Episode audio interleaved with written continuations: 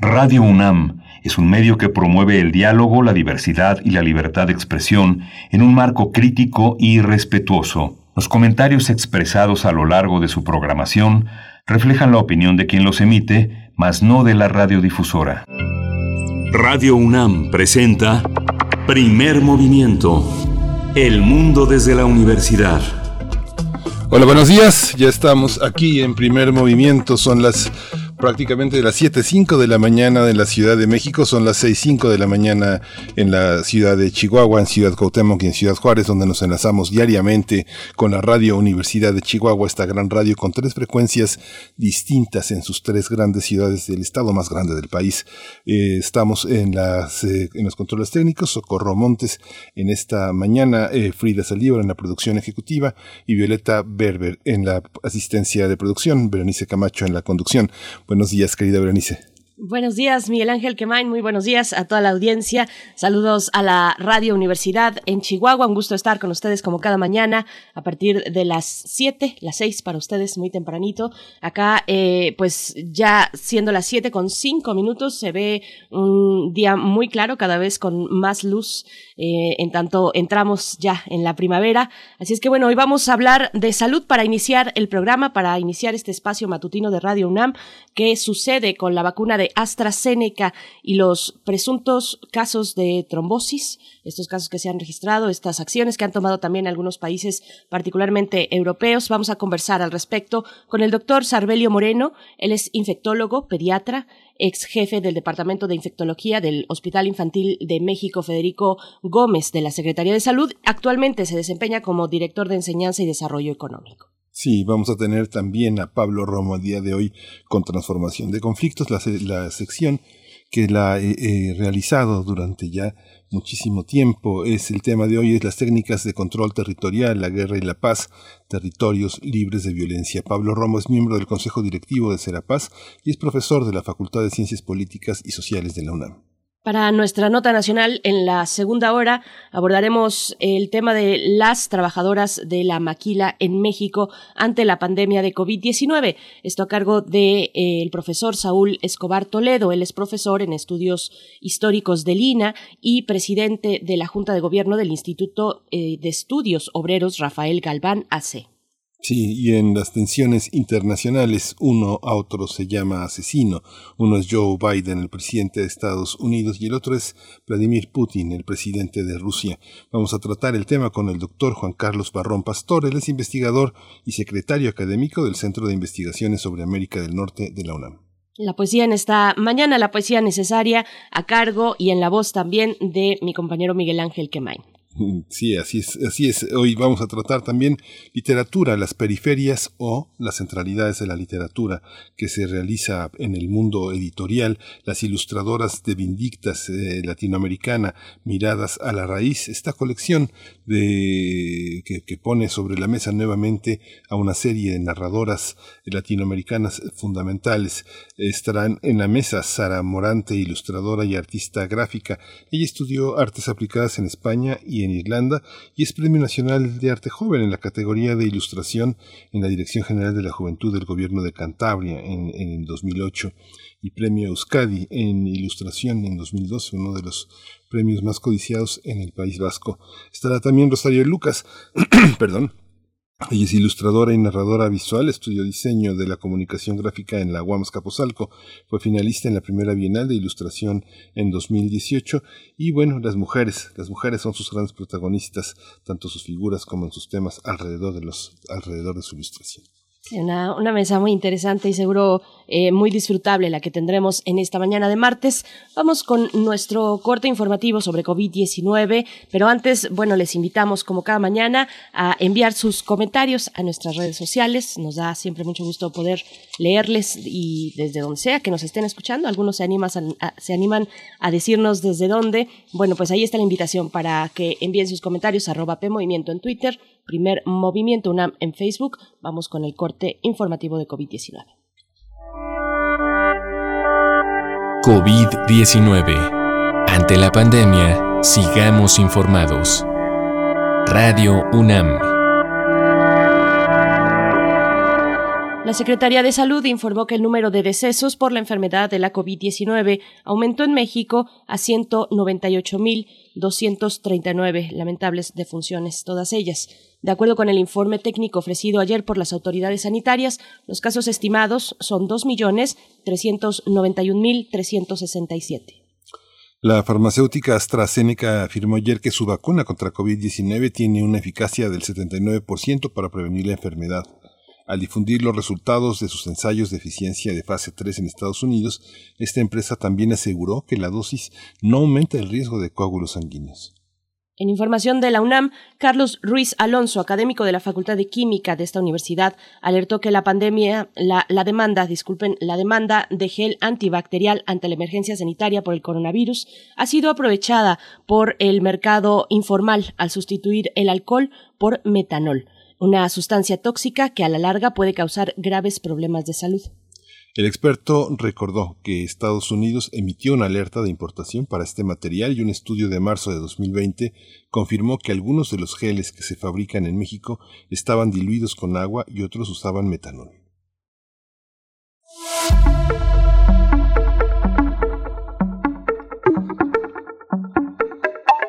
Vamos con recomendaciones culturales para hoy, porque continúan las actividades del FemLab 02, el programa de conciertos y actividades de formación protagonizado por mujeres que actualmente operan en el ámbito de la producción musical electrónica en México y Europa.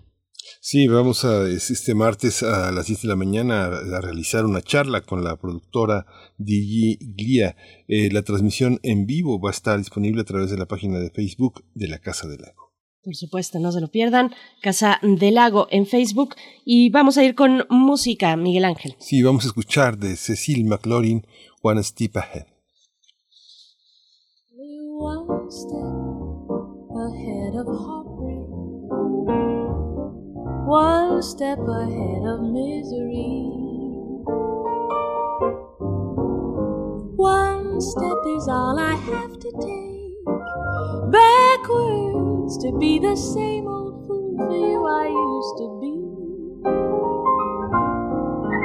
I'm only one step ahead of your arms, one kiss away from your sweet lips. I know I can't afford to stop for one moment, cause I'm just out of reach of your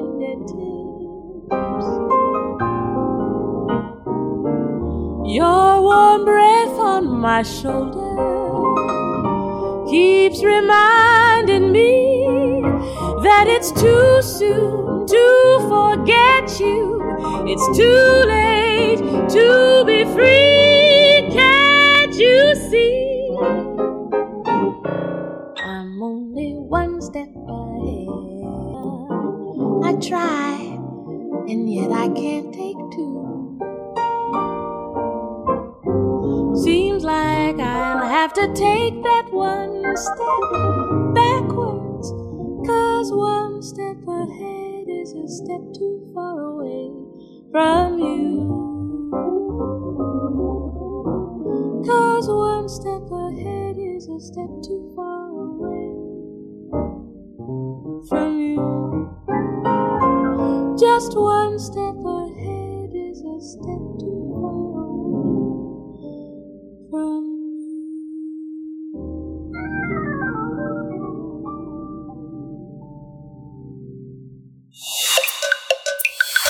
Primer movimiento. Hacemos comunidad. Martes de salud. Los países europeos, incluidos Alemania y Francia, aceptaron reiniciar el uso de la vacuna contra COVID-19 de AstraZeneca después de que el regulador de medicamentos de la Unión Europea la respaldara como segura y dijera que no está relacionada con un aumento en el riesgo de coágulos sanguíneos. Italia, España, Bulgaria, Portugal y Eslovenia se encuentran entre los países que también reanudarán la eh, dispensación de esta dosis, aunque Suecia la mantiene en suspenso mientras continúa su propia revisión, mientras que las autoridades de Finlandia suspendieron el uso tras la detección de dos casos poco comunes de trombosis. Por su parte, la Organización Mundial de la Salud se ha reiterado, ha reiterado su recomendación de continuar las vacunaciones contra COVID-19 con dosis eh, que, que ya las ventajas de esta inmunización eh, son mayores que los riesgos. Este lunes, un estudio divulgado en Estados Unidos afirma que la vacuna contra COVID-19 de AstraZeneca tiene efectividad del 79% y no muestra problemas de salud y de seguridad. Vamos a tener una conversación sobre vacunas contra COVID-19 a partir de los estudios más recientes sobre su eficacia y seguridad y ante los casos de trombosis vinculados con esta vacuna. Hoy está con nosotros eh, generosamente el doctor Sarbelio Moreno, infectólogo pediatra, ex jefe del Departamento de Infectología del Hospital Infantil de México, Federico Gómez, de la Secretaría de Salud, y actualmente es eh, director de Enseñanza y Desarrollo Económico en nuestra Casa de Estudios. Doctor Sarbelio Moreno, qué gusto volver a escucharlo. Buenos días. Hola, ¿qué tal? Buenos días, ¿cómo están? Buenos días, doctor. Muy bien, muchas gracias. Gracias por aceptar pues esta invitación para eh, importante disipar las dudas que se puedan encontrar eh, pues en torno a distintos temas. En este caso, esta vacuna. Eh, ¿Cómo se explica usted, un, un experto como usted, este ambiente de sospecha que se ha levantado ya semanas atrás en torno a la vacuna de AstraZeneca, doctor? Bueno, primero quiero decir pues que es humano, es es un deber pues velar por la seguridad de la población que se va a aplicar una vacuna. Eh, la historia nos ha enseñado que cada vez que inicia una vacuna nueva o una nueva estrategia de vacunación, pues hay incertidumbre. Y también, pues algo que también es humano es eh, el buscar causalidad en las cosas que ocurren, independientemente eh, de que la asociación lo sea. O sea, acá siempre que hay asociación entre dos eventos, lo más humano es buscar causalidad. Ya, por supuesto que de las autoridades sanitarias y de, las, de los estudiosos es ver si esa relación temporal o si esa relación nada más, o sea, esa coincidencia se pueda hacer causal. Y lo primero que nos hace buscar causalidad es pues que eh, en la enfermedad haya fenómenos similares. Es bien conocido que eh, eh, el COVID es un estado trombogénico, que hay diferentes aspectos de la enfermedad, entonces pues eso hace que se prenda el foco, hace que la gente pues explique cierto mecanismo de que esto ocurra, entonces ya es obligación pues comparar o diferenciar con qué frecuencia ocurre esto en la población general y con qué frecuencia ocurre esto en los vacunados si nosotros tomamos en cuenta otras vacunas, por ejemplo, digamos poliomielitis, es más la gente que está vacunada contra la polio que la que no está vacunada contra la polio. Por eso muchas enfermedades ocurren con mayor frecuencia en la gente que está vacunada, pero no porque sea causal, sino que simplemente hay más gente vacunada que no vacunada. Entonces, eh, si nosotros no usamos todos los sentidos o no queremos utilizar la razón, pues vamos a pensar que hay causalidad, pero realmente no. En el caso de las vacunas que hemos tenido eh, como opciones eh, para el gobierno federal de, y de, inoculación a la población, siempre hay que en los comentarios en redes sociales decir, bueno, me tocó tal, ya ni modo, ¿qué, qué voy a hacer? No puedo elegir. Esta, esta situación de la elección de vacunas ha sido común en México, este, este fenómeno. ¿Usted lo ha observado en algún momento de nuestra historia reciente? Bueno, siempre ha habido expectativas, por ejemplo, con la vacuna del virus del papiloma humano. Ocurrieron muchos sucesos que estaban asociados temporalmente y con el tiempo se dio cuenta, o a la luz de la razón y de la investigación se dio cuenta, que eran asociaciones que no eran causales, ¿sí? Y gracias a eso tenemos, por ejemplo, países como Australia, que ya es un país libre de infección de virus del papiloma humano, gracias a que le hicieron más caso a la razón, al estudio, al análisis verdadero y nunca suspendieron. Afortunadamente ha habido muchos rumores que hacen antipopular una vacuna a veces, pero realmente ha triunfado la razón y, se ha hecho. También al principio, cuando era la vacuna de rotavirus, había mucha incertidumbre que si causaba impaginación intestinal, que no lo usaran. Mucha gente, incluso, sobre todo, intelectuales, intelectuales de la medicina que eran escépticos pero a final de cuentas pues eh, triunfaron los los estudios donde demuestran que esta asociación no es causal o que si es causal es mínima y que es más el beneficio que se tiene que el perjuicio de un fenómeno raro, por lo cual este, se sigue aplicando la vacuna. Pues esto siempre ha ocurrido, este, eh, y también depende mucho de la tendencia que se tenga. Si la tendencia es antivacuna, o sea, la tendencia es este tratar de reprobar todo lo que sea eh, aplicación de una nueva tecnología o innovación de una nueva de un nuevo inmunógeno versus el conservadurismo que a veces no, no, no siempre obedece a la razón, a veces eh, obedece a tendencias políticas, a tendencias de pensamiento, este, y a quien le quiera dar gusto a la gente, pero al final de cuentas la preferencia debe ser la salud de la población, el beneficio común, y yo pienso que, este, afortunadamente, la mayoría de las veces ha triunfado esta razón y por lo cual la mayoría de los inmunógenos se ponen libremente. La razón que está del lado de la investigación y que se sostiene con la investigación científica, doctor Sarbelio, le pregunto, bueno, un poco le pido que desarrolle un poco más esto que, al principio nos comentaba, qué vínculo causal podría haber, haber, entre la aplicación de una vacuna, en este caso eh, AstraZeneca, y la trombosis, y hasta qué punto la investigación precisamente ha llegado en el estudio de los efectos secundarios o de estos efectos causales luego de la inmunización. Bueno, normalmente cuando tenemos estados catastróficos como el COVID, cuando tenemos una infección grave, pueden ocurrir fenómenos trombóticos. Estos fenómenos primero se aprendieron en la sepsis bacteriana. Se, se vio que este, se liberaban muchos productos por parte de las células hematológicas, básicamente de los glóbulos blancos, estos, estos se llaman citocinas y muchas células del sistema inmunitario, sobre, primero de la inmunidad innata como monocitos, macrófagos, polimorfonucleares e inclusive el endotelio vascular, que son las células que revisten por dentro los vasos sanguíneos, liberaran algunos factores que hacían que se liberara la proteína trombina que, hacía que el fibrinógeno, que es una sustancia del que se forma la fibrina, se, se, se formara fibrina y esto tapaba algunos vasos sanguíneos. Eh, posteriormente se vio que esto también ocurría en los casos graves de COVID. Eh, y, y, todavía se siguen tratando de explicar cuáles son los mecanismos, pero el principal mecanismo es la hipoxia. Ya habíamos platicado el otro día el, el, la aplicación pronta de oxígeno, la administración pronta de oxígeno, no nomás nos previene el que nos asfixiemos, o sea, el que, que no suplamos las necesidades de oxígeno del cuerpo para llevar a cabo la vida, sino que también desencadenaba una respuesta inmunológica aberrante, ¿sí?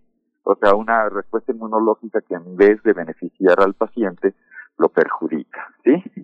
Entonces, este, se activaba el sistema de la coagulación, y se activaba la, la, la, la, trombina que convertía la fibrina en fibrinógeno y esto iba a provocar que en, las partes más distales de los vasos sanguíneos se, se acumulara eh, primero proliferara más este, este revestimiento interno y luego se acumularan plaquetas y otros factores de la coagulación que hacían que se formaran los trombos. Entonces, al principio, cuando empezó a haber los primeros casos en Finlandia, en Dinamarca, en Alemania, eh, de, de trombosis, pues se pensó que si la enfermedad causa trombosis, pues también probablemente eh, algo que hace, que simula la enfermedad para producir defensas contra esta que es la vacunación, iba a ocasionar este efecto. Por supuesto que existen este sistemas de vigilancia efectos adversos de las vacunas. En México también este tenemos estas, ¿sí? que van a vigilar cualquier efecto, ¿sí? y puede ser tan tonto como que te atropellen después de vacunarte y tratar de buscar la, la asociación entre que te hayan atropellado con la vacuna o pueden ser con, con un poquito de sustento científico que pudiera tener cierta factibilidad biológica que lo explicara. Lo que sí es verdad es que, por ejemplo, si en Europa, este, eh, en toda Europa donde se han aplicado 20 millones de dosis de la vacuna de AstraZeneca, ha habido eh, 18 eventos trombóticos, nosotros tenemos que compararla con la población general, ¿sí? Si en la población general ocurren esos fenómenos trombóticos con mayor frecuencia que lo que se ha visto en los vacunados, pues lo más seguro es que la asociación no es causal. Y eso es lo que se ha visto. De hecho, por ejemplo, hubo hasta las protestas de algunos grupos en el que decía, bueno, eh, de un, 1.100 de cada millón de gentes que usuarios de anticonceptivos orales tienen fenómenos trombóticos. Entonces, ¿por qué algo tan benéfico como una campaña de vacunación, sobre todo que ahorita hay tanta reactivación en, en Alemania y en países europeos del COVID, ¿por qué se frena un, a, esto, siendo que hay cosas que ha habido eh, eh, eventos que causan más, más activaciones de fenómenos trombóticos de la vacunación? Claro, por supuesto, no eran de la misma magnitud. Lo que sí es verdad es que la Agencia de Farmacología Europea actualmente ya ya ya se pronunció en contra de que no está relacionada. España a mediados de esta semana ya va a liberar la vacuna otra vez. A esto se está sumando Bulgaria. Los únicos que han sido que todavía son un poquito conservadores son los suecos que todavía este se van a, van a permanecer, pero la mayoría de los países ya es humano que la hayan que la hayan este, interrumpido, pero pero fue momentáneamente, no para siempre.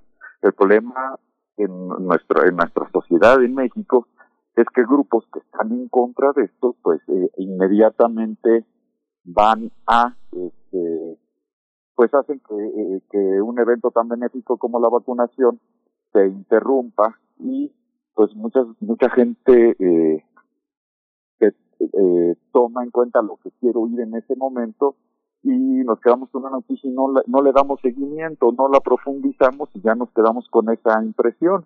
Eso pasa, por ejemplo, cuando queremos seguir tratando COVID como lo hacíamos en marzo del año pasado, sin tomar en cuenta todos los sucesos y todos los avances que han ocurrido hasta el momento. Lo que sí es una realidad es que la mayoría de los países europeos ya está reactivando la producción de la vacuna de, de AstraZeneca, ya están volviendo a incluirla, ya están volviendo a vacunar y ya no nos debe de quedar esa impresión que originalmente se, se sembró en el momento en que la suspendieron.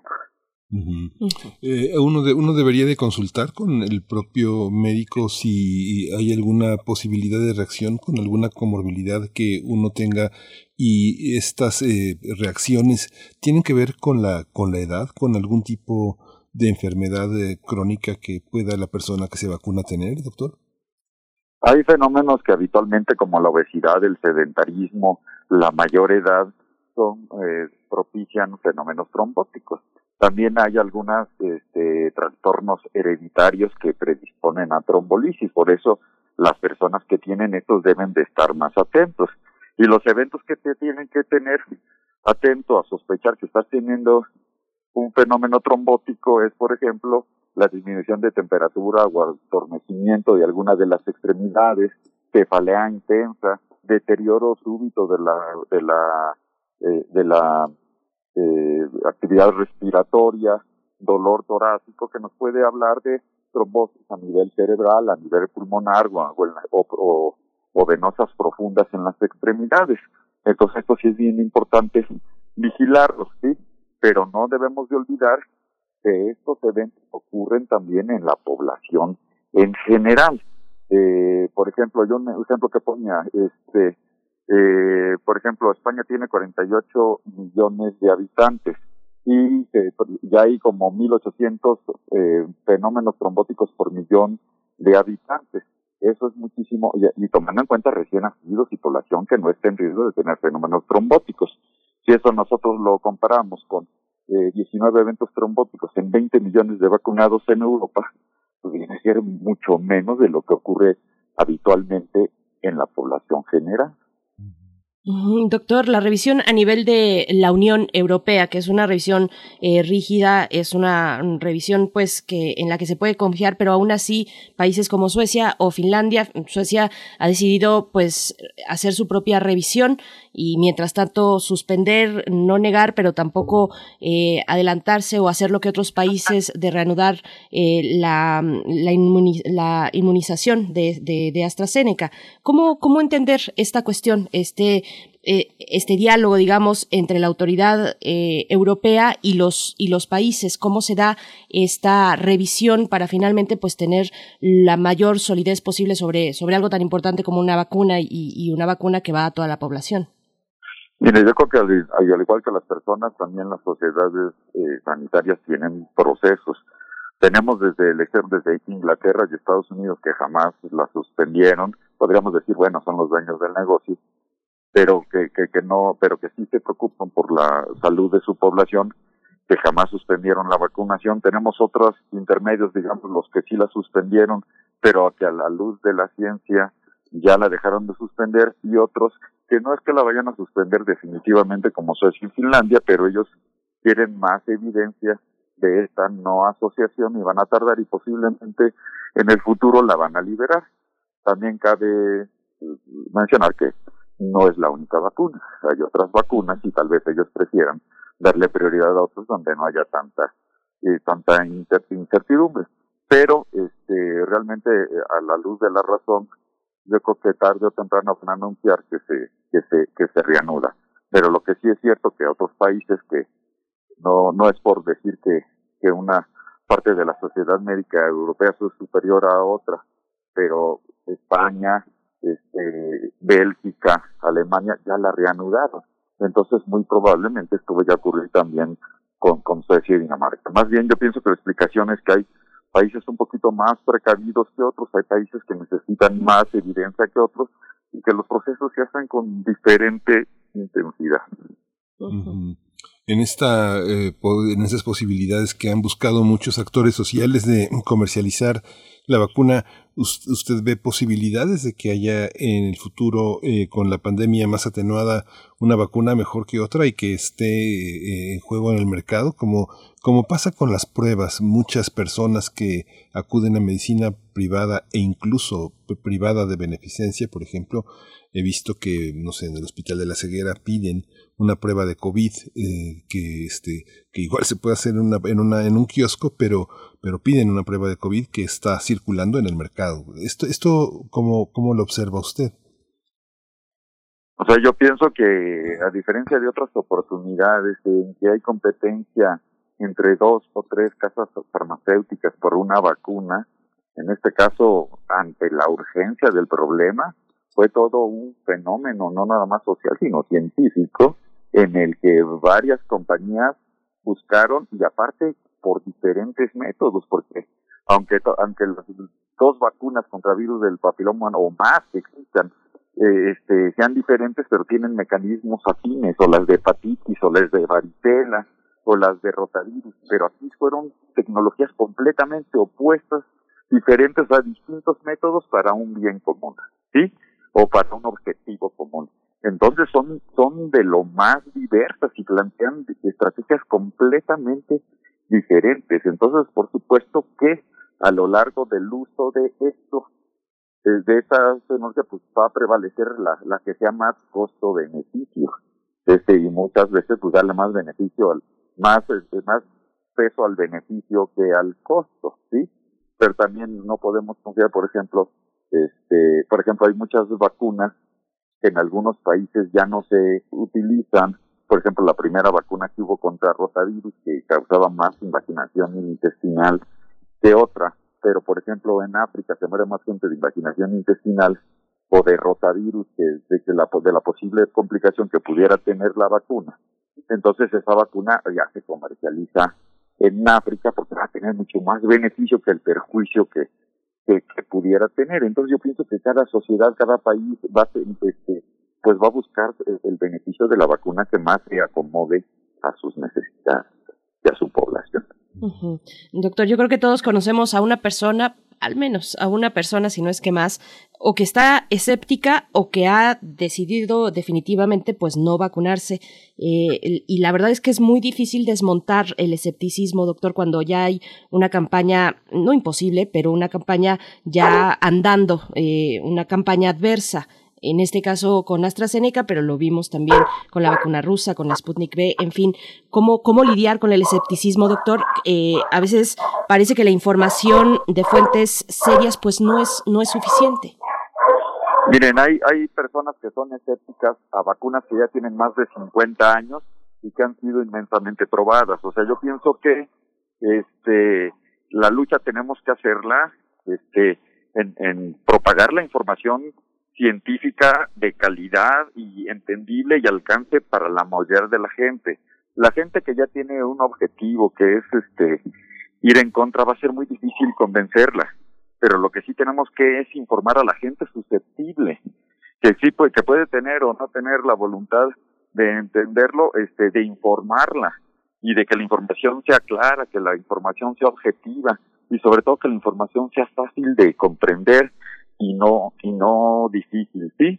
El, el éxito de un merólico es decir cosas inentendibles pero convincentes.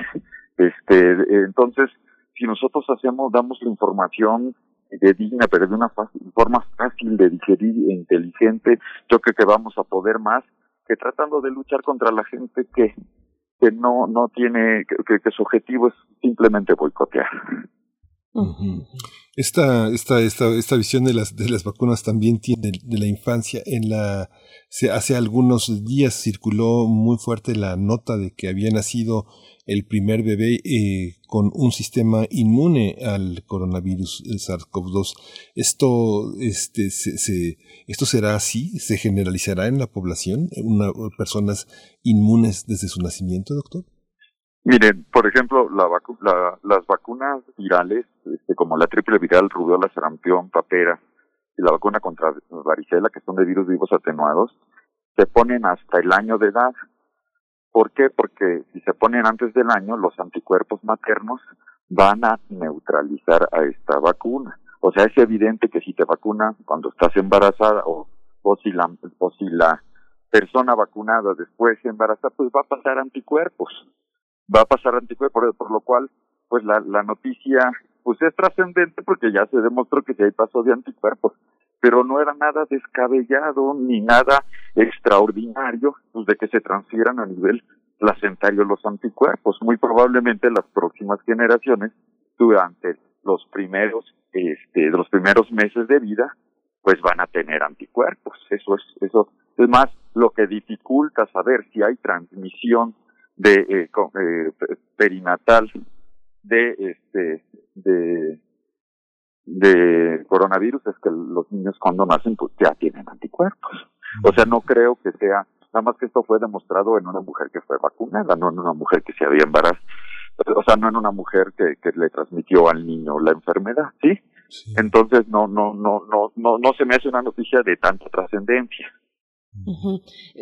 Pero, sin embargo, hay que seguir, hay que seguir eh, divulgando, digamos, y haciendo énfasis en, en algunos detalles que ya se han dicho mucho, doctor, pero que todavía no necesariamente están con toda la claridad en la población. Eh, yo le pregunto, por ejemplo, en esta cuestión de efectividad que está comentando mi compañero, ¿cómo, cómo se entiende la efectividad de una, de una vacuna como la que estamos hablando, la AstraZeneca, que tiene, lo decíamos en la introducción, tiene una efectividad del 79%. Eh, ¿cómo, cómo, ¿Cómo entender la efectividad diferenciada entre, entre cada una de las vacunas, doctor? Sí, bueno, cada vacuna se ha aprobado con, la, con lo más amplio de la población que, que se pudiera tener. Algunas vacunas han demostrado, eh, como la de Pfizer, cerca del 90%, 90, hasta 94%, pero también se ve que tanto decrece la vacuna en, la, eh, en, en, en los adultos mayores. Por ejemplo, la vacuna Sputnik se ha visto que no hay esa disminución en los adultos mayores. O cada una tiene sus ventajas y sus desventajas. Si nosotros tomamos en cuenta, o sea, hay tres tipos de, de ventajas de una vacuna. Hay vacunas, por ejemplo, que te inmunizan casi al 100%, disminuye la capacidad de infectarte, como ejemplo polio y sarampión 100%, y son muy eficaces. Hay otras que no pierdes la oportunidad de infectarte, sino de, de enfermarte gravemente, por ejemplo, la de rotavirus y la de neumococo sí te infectas, pero no te dan la enfermedad grave. Y hay otras, por ejemplo, la vacuna de influenza, que la capacidad que tienes de, de que no te dé influenza es bajita, como entre 30 y 70%, pero te protegen de morirte, de hospitalizarte o tener neumonía grave cercana al 100%. Entonces, ¿qué pasa con COVID? Pues también hay que buscarse un nicho de oportunidad de cada una de estas vacunas el protegerte un 80, bueno, un 79% un, o un 69% es alto, ¿sí? Es alto. Posiblemente haya vacunas que protegen este, cerca del 60%, pero es una sola dosis, pues esa es su virtud, porque tienes menos oportunidades perdidas de, de, de, de vacunación. O sea, si te ponen una sola, pues es mucho más eficaz poner una sola que poner dos en el que puedes perder una de las dosis. O sea, cada una tiene su virtud y yo pienso que el tener una, una, que el, la, la, la, la, protección que confiere la vacuna de AstraZeneca no es nada despreciable y, y vale, y vale la pena. El problema es que no tenemos suficiente cantidad de vacuna de un solo tipo para aplicar a la, la, a la población mexicana.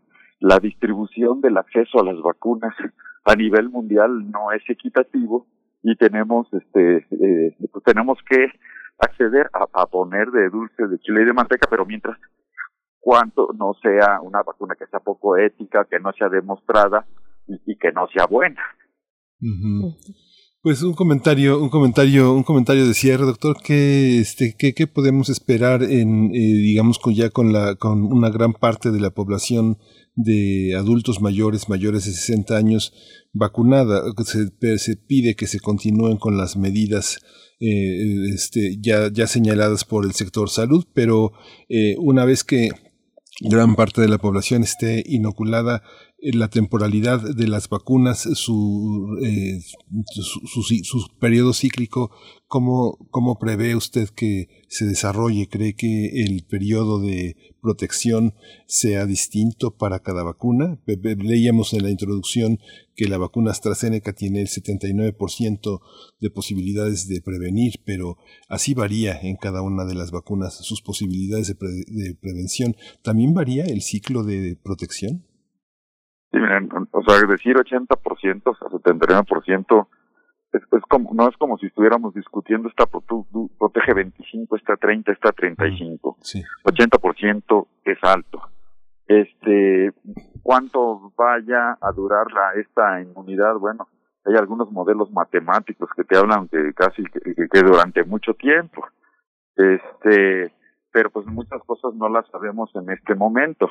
Lo que sí es cierto es que va a disminuir la mortalidad en un grupo de edad que tienen, de los que tienen mayor mortalidad.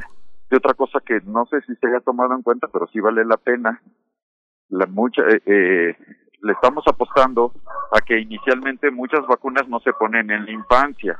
También sabemos que la población pediátrica es una de las menos afectadas por el SARS-CoV-2 pero o, de lo donde tenemos menor mortalidad pero la mayoría de la gente que está trabajando con quién deja a sus niños con sus abuelos con sus abuelos entonces desde allí estamos empezando con la inmunidad de rebaño. El que el que el, el que disminuye la transmisión por estar en contacto con gente que es inmune sí que no va a contagiar a estas personas también es algo que que, que vale eh, que vale la pena considerar porque a diferencia de otras sociedades como la norteamericana o como la europea, donde los niños son dejados, bueno, aquí también tenemos la cultura de la guardería, pero mucha de la gente que como están cerradas guarderías, como están cerradas escuelas, con quien permanece es con, con sus abuelos. Con esta población de, adultos mayores, que son los que están siendo, este, eh, que están siendo eh, vacunados por supuesto también mucha gente lo que pensamos es que pues no no los lleves con los abuelos porque los vas a contagiar y tiene mayor riesgo pero una realidad que ocurre es que los papás tienen que ir a trabajar y van a dejar a los niños con los abuelos. Así es, pues doctor Sarbelio Moreno, muchas gracias por, por su tiempo, por su paciencia, por esta claridad eh, que, que, siempre nos comparte en este espacio. Doctor Sarbelio, infectólogo, pediatra, ex jefe del Departamento de Infectología del Hospital Infantil de México, Federico Gómez, de la Secretaría de Salud, y también actualmente director de Enseñanza y Desarrollo Económico. Nos encontramos pronto, si nos lo permite, le deseamos muy buen día. Muchas gracias. Gracias, doctor. Gracias. Bien, pregunta eh, Miguel Ángel, también se le hacían ayer al doctor Alomía en la conferencia de salud, ¿cuánto durará la protección de una vacuna? Era la pregunta que le lanzaba la prensa al doctor mm. Alomía. Él decía, aún es muy temprano para saberlo, para determinarlo. Mm. Apenas estamos en muchos casos en la primera inoculización de, de dos, en la primera aplicación pues de dosis. Eh, de dos dosis, así es que bueno, es muy temprano para saberlo, pero es un tema que sin duda pues estará en el, en el debate público en este, durante este año, saber hasta cuándo, hasta dónde y hasta qué momento nos protege lo que ya está ocurriendo, que es la vacunación a nivel general poblacional en nuestro país. Sí, y es la pregunta es que... del siglo, del siglo XXI, Berenice. Uh -huh. ¿Cuánto durará lo que nos protege? ¿Cuánto durará lo que amamos? Es una de las grandes preguntas este, el siglo XX era, llegará lo que buscamos, aquí es este, cuánto durará lo que uh -huh. conseguimos, ¿no? Por supuesto, así es. Pues bueno, vamos a hacer un corte musical a cargo de esta banda mexicana Sonido Gallo Negro. Eh, Chamula es la canción, es una versión en vivo desde el multiforo Alicia. Así es que vamos con Sonido Gallo Negro.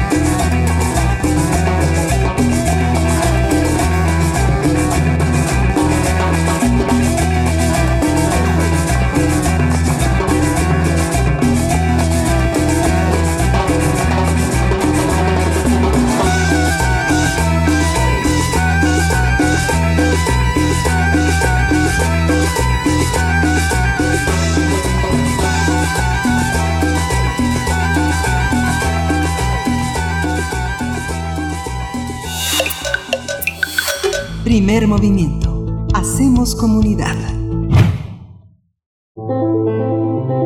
Transformación de conflictos. Ya está con nosotros esta mañana Pablo Romo, que, quien es miembro del Consejo Directivo de Serapaz, Servicios y Asesoría para la Paz AC, también profesor de Transformación Pasiva, eh, Positiva, perdón, de Conflictos en la especialidad de Negociación y Gestión de Conflictos Políticos y Sociales de la Facultad de Ciencias Políticas de la UNAM. ¿Cómo estás, querido Pablo Romo? Qué gusto escucharte. Feliz martes, te escuchamos, por favor. ¿Qué tal? Muy buenos días a ti, a todo el auditorio, a Miguel Ángel. Gracias, Pablo. Buenos días. Buenos días. Pues el día de hoy eh, me parece que es eh, irrelevante eh, hablar del tema de los controles de, de, territorio como parte de los procesos de la guerra. Toda guerra tiene dentro de sus objetivos el control de nuevos territorios para explotar los recursos que se encuentran ahí y para utilizar la mano de obra y a las propias personas que se encuentran y habitan ahí eh, los grandes imperios, desde el romano hasta el evangelizar o para convertir eh, a los habitantes en personas civilizadas, sin, a pesar de que la ideología así lo marque y así en ese nombre lo hagan, eh, sino para explotar los recursos que se encuentran en estos territorios y explotar la mano de obra y a las personas que se encuentran ahí. En los últimos años las guerras mantienen los mismos objetivos que en el pasado. Controlar territorios nos ayuda a controlar los recursos que se encuentran ahí. Por eso era tan importante para ISIS ocupar territorios en donde se encontraban los pozos petroleros y vender en el mercado negro el, eh, petróleo que se obtenía de, de esos campos eh, ocupados los mantienen así las guerras viejas y las nuevas los mismos objetivos. Sin, em, eh, hay guerras totales como las que estamos viendo eh, actualmente en el mundo, la de Irak, la de Siria, la de Yemen, que no, no logra, por más que la correlación de fuerzas ha cambiado con Biden en el poder, eh, sin embargo no cambia la, la guerra y sobre todo el, em, el sentido de una guerra total. En Somalia, en Crimea, son expresiones evidentes de, ocupación territorial, de controles territoriales y de controles de la población. Sin embargo, no todas las guerras son de este tipo. Hay guerras, por decirlo así, que tienen expresiones de baja intensidad, que tienen, eh, ciertamente tienen los mismos objetivos, pero con diferentes medios sobre todo cuando la guerra eh, se expresa como el extremo de la incompetencia y de la incapacidad para procesar eh, situaciones de diferencias y de eh, ocupaciones territoriales. lo vemos en las empresas, lo vemos en la construcción de, tren, de trenes o de carreteras, lo vemos cuando hay la expansión territorial y en los últimos años lo hemos visto y cuando, eh, como poco a poco se van ocupando territorios de manera o silenciosa o de manera brutal, y generando eh, muertes alrededor. Este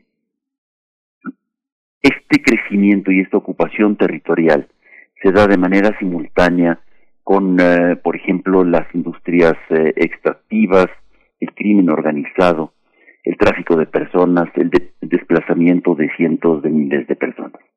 Lo estamos viendo nosotros en nuestro propio país. El cambio de, eh, de propietarios de la tierra es muy impresionante en los últimos años en México. Y sobre todo por las concesiones de las mineras, por los grandes megaproyectos que todavía el día de hoy se realizan por la explotación de los recursos, particularmente agua, ayer el día del agua o de los bosques, de los recursos eh, eh, perecederos que están acabándose, o cuestiones tan importantes como las fronteras y, los espacios de las aduanas.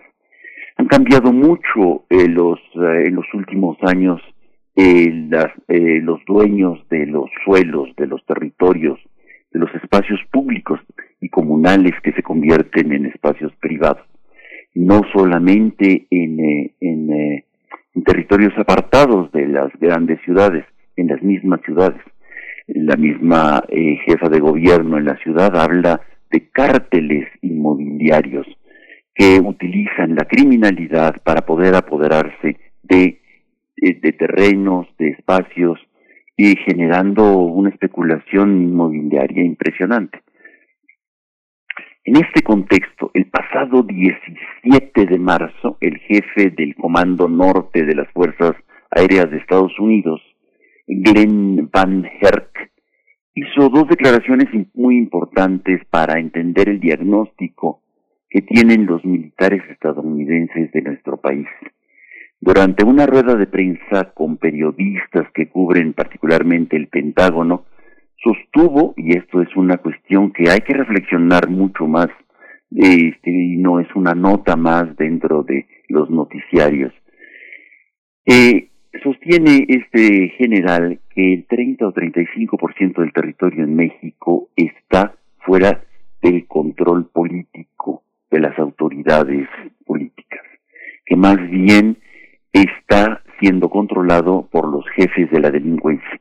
A veces hay una similitud entre los jefes políticos y los jefes de la delincuencia, en otras ocasiones no. Esta, estas declaraciones coinciden de alguna manera con las acciones que se están haciendo desde el Ejecutivo Federal, en el sentido, por ejemplo, de que cada vez va ocupando más espacios el otro ejército, el ejército mexicano, eh, tomando el control ya no solamente de la construcción, sino de la operación, por ejemplo, del tren Maya. Eh, eh, esto se une al control de los puertos, de las aduanas, del control de territorios estratégicos como el mismo aeropuerto internacional en su construcción y en su operación, los tramos importantes de carreteras, del tren transísmico y hasta bancos. Eh, sucursales de bancos del bienestar están siendo construidas por este otro ejército, el ejército que este que ha estado en los últimos años confrontándose con el crimen organizado y que ahora está eh, ocupando espacios o territorios estratégicos como la custodia de las obras de la refinería de Dos Bocas. Eh, desde esos hasta la distribución de los eh, textos eh, gratuitos, los libros de texto gratuito. En fin, tenemos una presencia militar de ocupación este que habrá que descifrar, que habrá que eh, descubrir y reconstruir, sobre todo, y que en estos estas semanas que se acercan y por eso es muy relevante estas declaraciones y estas acciones que se están haciendo de uno y otro lado, sobre todo por las elecciones. Estamos viendo cómo están cayendo cada vez más aspirantes a candidaturas, particularmente de oposición de los eh, gobiernos locales. En los gobiernos locales hay un cierto control y los opositores son los que están eh, siendo asesinados. Hay que recordar que en el 2018 eh, 152 políticos fueron asesinados, aspirantes a presidencias municipales, a controles territoriales mucho más locales, no se trata de, de grandes este, espacios, sino esos pequeños espacios en donde se va generando eh, eh, la suma y el rompecabezas de los controles de los grandes cárteles. El día de hoy tenemos ya una gran cantidad, al menos 48 eh, aspirantes a diferentes puestos públicos, particularmente del Poder Ejecutivo muy local, municipios, que han sido asesinados en las últimas semanas. Esto nos está revelando que, este, que no puede pasar desapercibido y que ahí hay una búsqueda de controles territoriales importantes que hay que poner más atención, muchísima más atención eh, de lo que eh, usualmente se pone. La guerra, eh, para construir la paz, es indispensable no vivir este, ajeno a los grandes acontecimientos y no eh, entenderlo todo desde una perspectiva política.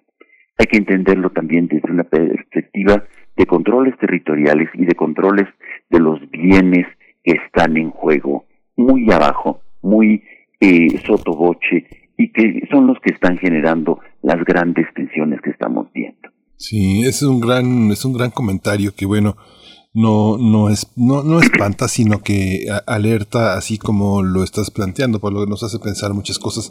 Fíjate que ante el miedo de la expansión de, del ejército, habría que pensar y valorar eh, eh, de una manera muy, muy fuerte qué intereses tiene el, el, ejército en otros territorios de la sociedad. Vemos medios de comunicación que están en los grandes negocios, que impiden tener eh, una libertad, que no, no, tener conflicto de intereses. Vemos eh, medios de comunicación que son empresarios y lo vemos con muchos medios europeos. Se ha señalado reiteradamente la vinculación del periódico El País con Iberdrola y Repsol, por ejemplo. ¿no? Este, En el caso de muchas perspectivas políticas vemos empresarios, sindicatos en curules eh, peleando por senadurías, peleando por por eh, diputaciones, por territorios importantes en el propio gobierno federal, en los gobiernos locales, que son quienes se dan a sí mismos concesiones, etcétera. En el ejército eh, no, no, tenemos eh, no tenemos diputados militares ni senadores militares o, o, o retirados. Eh, tampoco hay grandes negocios de en, en, en, en territorios importantes de la economía mexicana. No hacen carreteras, no hacen hospitales, no tienen las grandes prestaciones, no son los clientes de Pemex, etcétera.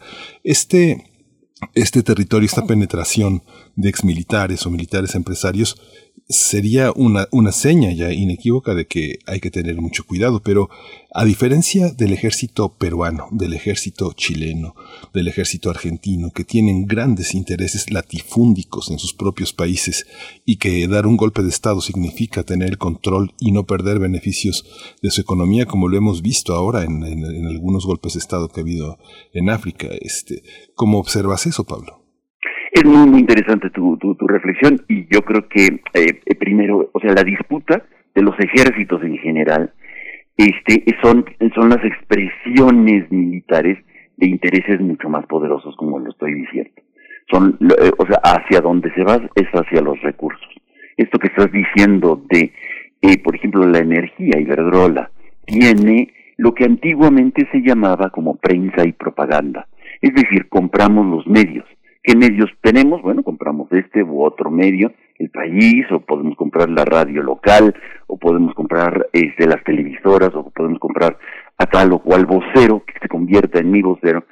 Y, y lo que antiguamente se llamaba prensa y propaganda es un brazo, es un brazo simpático, es un brazo generador de ideología para poder mantener eh, los controles, sobre todo los controles de los espacios territoriales en donde están los bienes que yo me quiero apoderar.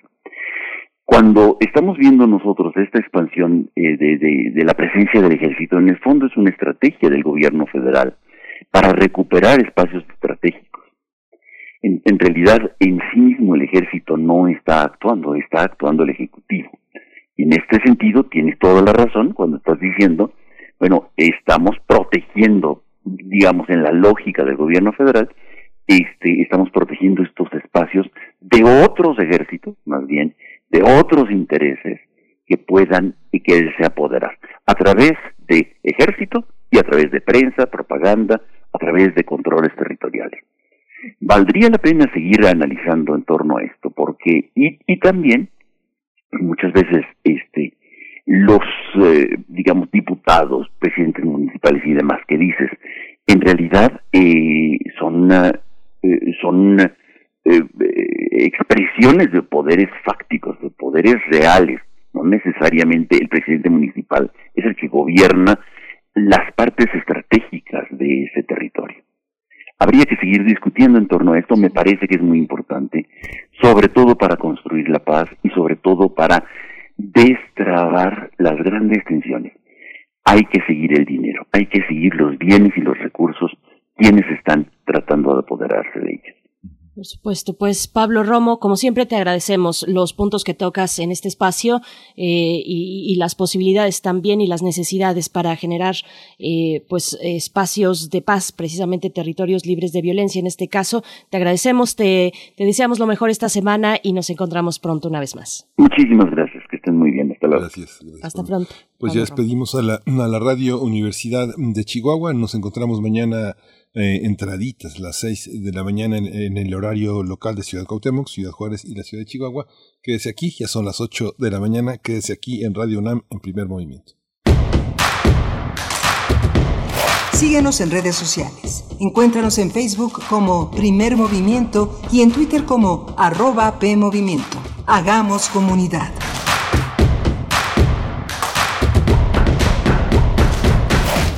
Hugo Eric Flores Cervantes, presidente nacional del PES. En el PES abrimos las puertas a todas y a todos los mexicanos que quieran servir a México.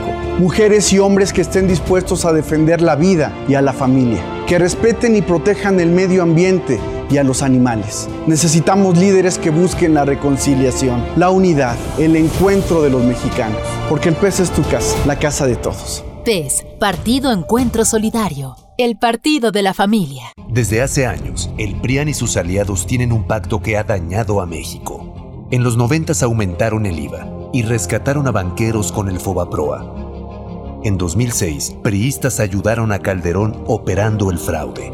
Y en 2012, los panistas llamaron a votar por Peña Nieto. Hoy forman una perversa alianza. No permitas que vuelvan a traicionar al pueblo. Extirpemos el tumor de la corrupción. Morena. No es para quedar bien con el electorado. No es por aparentar que se cumple la ley. No es para cumplir con lo políticamente correcto. La participación de las mujeres en la política debe ser paritaria y ejercerse en condiciones de igualdad en todos los niveles de gobierno. El INE promueve nuestra participación y garantiza nuestros derechos políticos y electorales. Para que la democracia sea plena, contamos todas, contamos todos. INE. Creemos en un mundo donde se escucha toda la música, toda la música. Donde el conocimiento esté abierto al mundo. Donde se ame de todas las formas. Ese mundo es posible y vamos a pelear por él. Resistencia modulada. Resistencia modulada. De lunes a viernes, de las 20 a las 23 horas, por el 96.1 de FM, Radio UNAM. Experiencia sonora. Buenas tardes, señorita. Doy inicio a su viaje. Ay, joven, muchas gracias. Me urge llegar a mi casa. ¿Seguimos el navegador o me indica la ruta? Los navegadores GPS tienen algoritmos que nos llevan por rutas complicadas. Mejor le indico el camino. No, pues la que sabe, sabe. Cuando conoces, decides mejor. Estas próximas elecciones, infórmate para tomar la mejor decisión en www.ism.mx, porque quien sabe, sabe. Instituto Electoral Ciudad de México. El crimen organizado avanza, los jóvenes sin oportunidades, desempleo en aumento. Es el México del retroceso de Morena. Llegó la hora de corregirlo. El PAN gobierna mejor y gobierna para todas y todos. En Guanajuato, más de 11.000 empleos se recuperaron en solo tres meses tras la pandemia. El estado más seguro para para vivir es Yucatán. Tamaulipas apuesta por energías limpias y renovables. En Baja California Sur, la inversión extranjera creció 21%. Habla Marco Cortés, presidente nacional de PAN. Cambiemos hacia el futuro. Únete a Acción por México. Partido Acción Nacional. Nacional.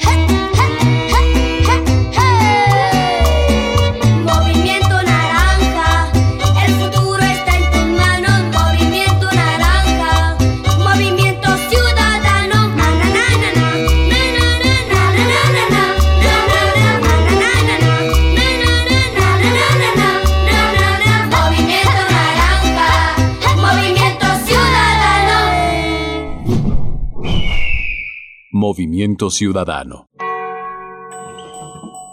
Entra en los archivos sonoros olvidados, extraños, ocultos o poco conocidos que reviven a través de Gabinete de Curiosidades, un espacio de sombras sónicas del tiempo, con Frida Rebontulet y sus almas hercianas. Todos los domingos a las 14.30 horas, Radio UNAM, Experiencia Sonora.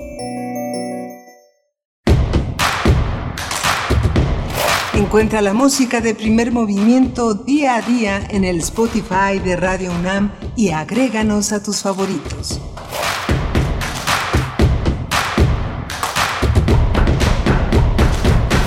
Ya estamos de vuelta en primer movimiento en esta mañana, martes, martes 23 de marzo de 2021. Son las 8.5 minutos de la mañana, a la hora del centro, en el momento en el que le damos también la bienvenida a la radio Nicolaita, que transmite y nos aloja a través del 104.3 durante esta hora para llegar a Morelia. Abrazos, saludos por allá. Muy buenos días, Morelia. Y bueno, mm, estamos en la Frida Saldívar, como todas las mañanas, Violeta Berber en la asistencia de producción. Está Socorro Montes esta mañana también en los controles técnicos y el resto del equipo en sus puestos realizando este esfuerzo radiofónico de Radio Pública y Radio Universitaria. Mi compañero Miguel Ángel Quemain en el micrófono como cada mañana. ¿Cómo estás, Miguel? Hola, Berenice Camacho. Buenos días, buenos días a todos nuestros radioescuchas. Tuvimos una, una mañana muy, muy, muy interesante eh, conversando con el doctor Sarbelio Moreno sobre el tema de las vacunas. Siempre hay un tema central, pero siempre la periferia de los temas se enriquece mucho con las preguntas de nuestros eh, radioescuchas, con las preguntas del auditorio. Y bueno, hay un, hay un paro generalizado en algunas, eh, un paro académico, como ya hoy el paro es en las pantallas, sobre la ausencia de pago, sobre la que la universidad ya se pronunció. Es eh, interesante que nuestros propios eh, radioescuchas, pues siempre ponen a prueba la credibilidad de todos los medios. Sí, sí lo mencionamos porque es algo que nos, que nos importa se suspendieron algunas actividades eh, importantes que llevaban algún tiempo organizándose. En la FES Aragón hay una discusión muy interesante eh, a través de una serie de mesas y de la Semana de la Comunicación que continuarán una vez que eh, las actividades se reanuden después del asueto de la semana llamada Semana Santa, Semana Mayor, estas vacaciones. Pero hay un, hay un comunicado que vamos a leer mi compañera Berenice Camachillo que dice la UNAM que en fechas recientes se han evidenciado problemas por falta de pago oportuno y, o completo a personal académico en las figuras de profesor de asignatura y ayudante de profesor. El problema, continúa este comunicado, surgió en la Facultad de Ciencias por las particularidades de esta, por el confinamiento obligado del personal de base y de confianza, así como por el desfasamiento de los calendarios a causa de la pandemia.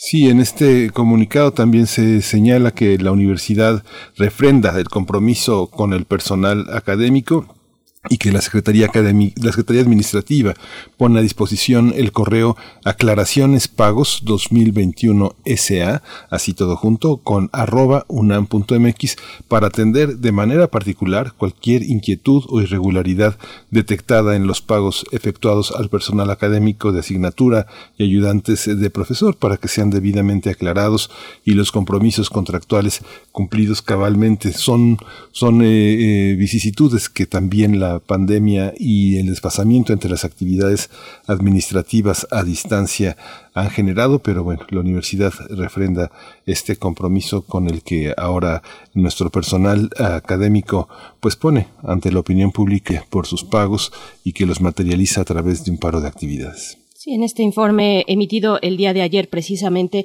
también donde se agrega que la Secretaría Administrativa de la Universidad se ha abocado a la resolución de la problemática de la cual tiene conocimiento y ha enviado ya los pagos con las aclaraciones eh, pertinentes a los casos resueltos, a los casos resueltos. En el transcurso de los siguientes días, continúa este comunicado, se pues continuará con esta misión de resolver los pagos pendientes y dice también el comunicado, mucho lamentamos los inconvenientes que esto ha provocado bueno, pues hasta ahí el comunicado, Miguel Ángel, con, una situación que es lamentable, por supuesto, eh, con respecto a los profesores y profesoras de asignatura, que son un recurso, un recurso muy dinámico para la universidad, eh, una parte de un sostén muy importante en uno de los objetivos de esta universidad, que es el de la docencia. ¿no?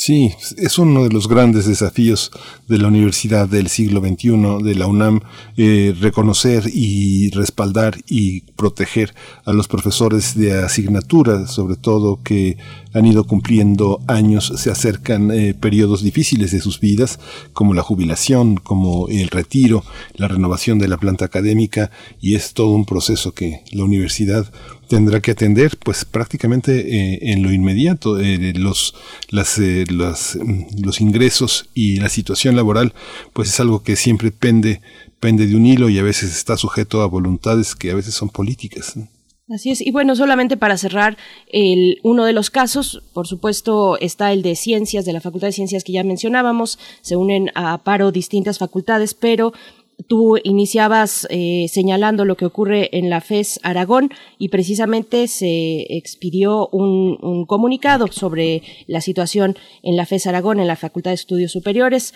y las autoridades dicen lo siguiente a la comunidad aragonesa ante la situación expresada por las redes oficiales de la UNAM sobre la falta de pago que están viviendo algunos docentes en diversas entidades de nuestra universidad. La Facultad de Estudios Superiores de Aragón se solidariza con la comunidad académica afectada y se suma a la convicción de que sí existe un compromiso ineludible con el personal docente. Aunado a lo anterior, el día de ayer se celebró una asamblea en línea donde participaron docentes y estudiantes de nuestra facultad, acordando un paro de actividades en línea de siete días hábiles, comenzando a partir del día de hoy, martes 23 de marzo a las 7 de la mañana. Estaremos atentos para entablar un canal de comunicación y desahogar las inquietudes de la comunidad es lo que comunica eh, la, bueno, el, gobierno central, pues la dirección de la Facultad de Estudios Superiores de Aragón en la UNAM, Miguel Ángel. Sí, pues sí, vamos a estar atentos y bueno, esto concluirá una vez que el periodo de asueto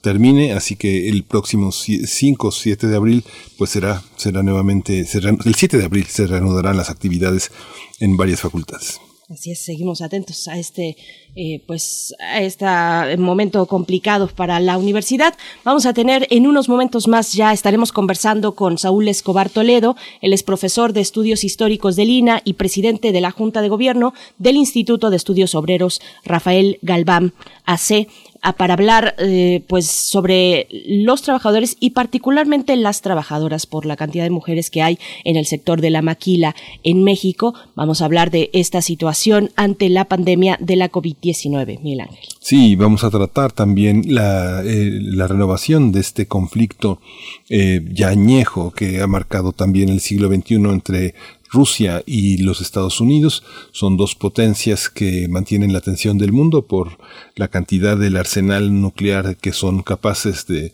pues destruir la vida en el planeta, que es la gran preocupación en el mundo. La relación entre Europa y Rusia no está marcada por esta, por esta belicosidad, así que bueno, vamos a tratar este tema a partir de las tensiones eh, que aparecieron entre Joe Biden y Vladimir Putin, eh, con Juan Carlos Barrón, el doctor Juan Carlos Barrón Pastor, es investigador y secretario académico del Centro de Investigaciones sobre América del Norte.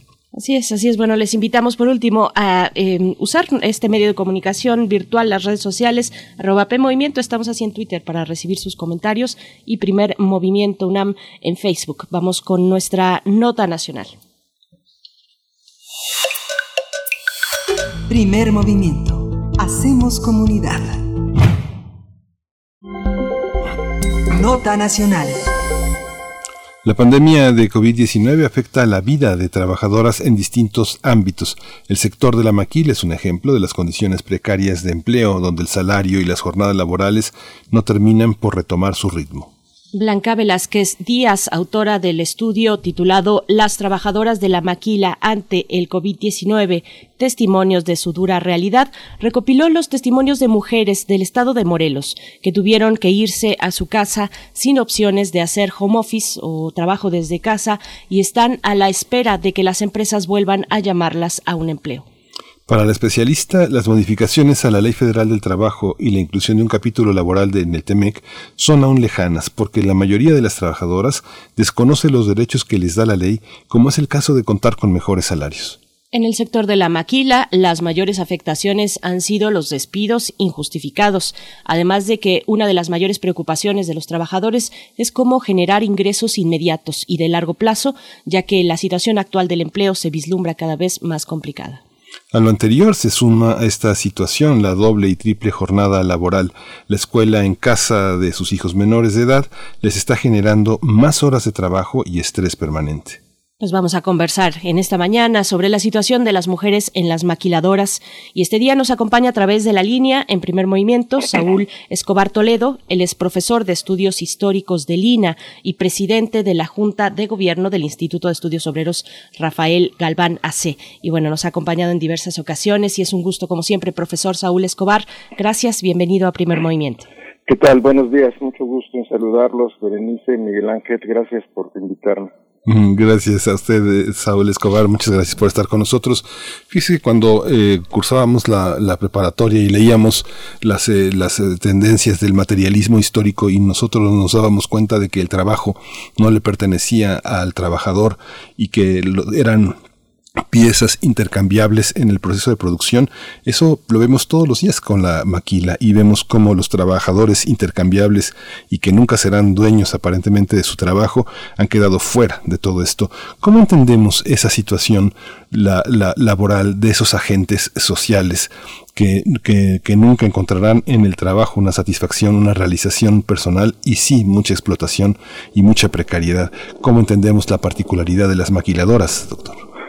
Bueno, es una situación particularmente difícil en comparación incluso a otros sectores productivos de la industria de la transformación, porque en este sector de la maquila hay características específicas. La primera, ustedes ya lo mencionaron, la mayor parte de la fuerza de trabajo sigue siendo femenina y esta característica de género pues también marca algunos eh, formas de explotación, de abuso laboral que son muy particulares de la maquila.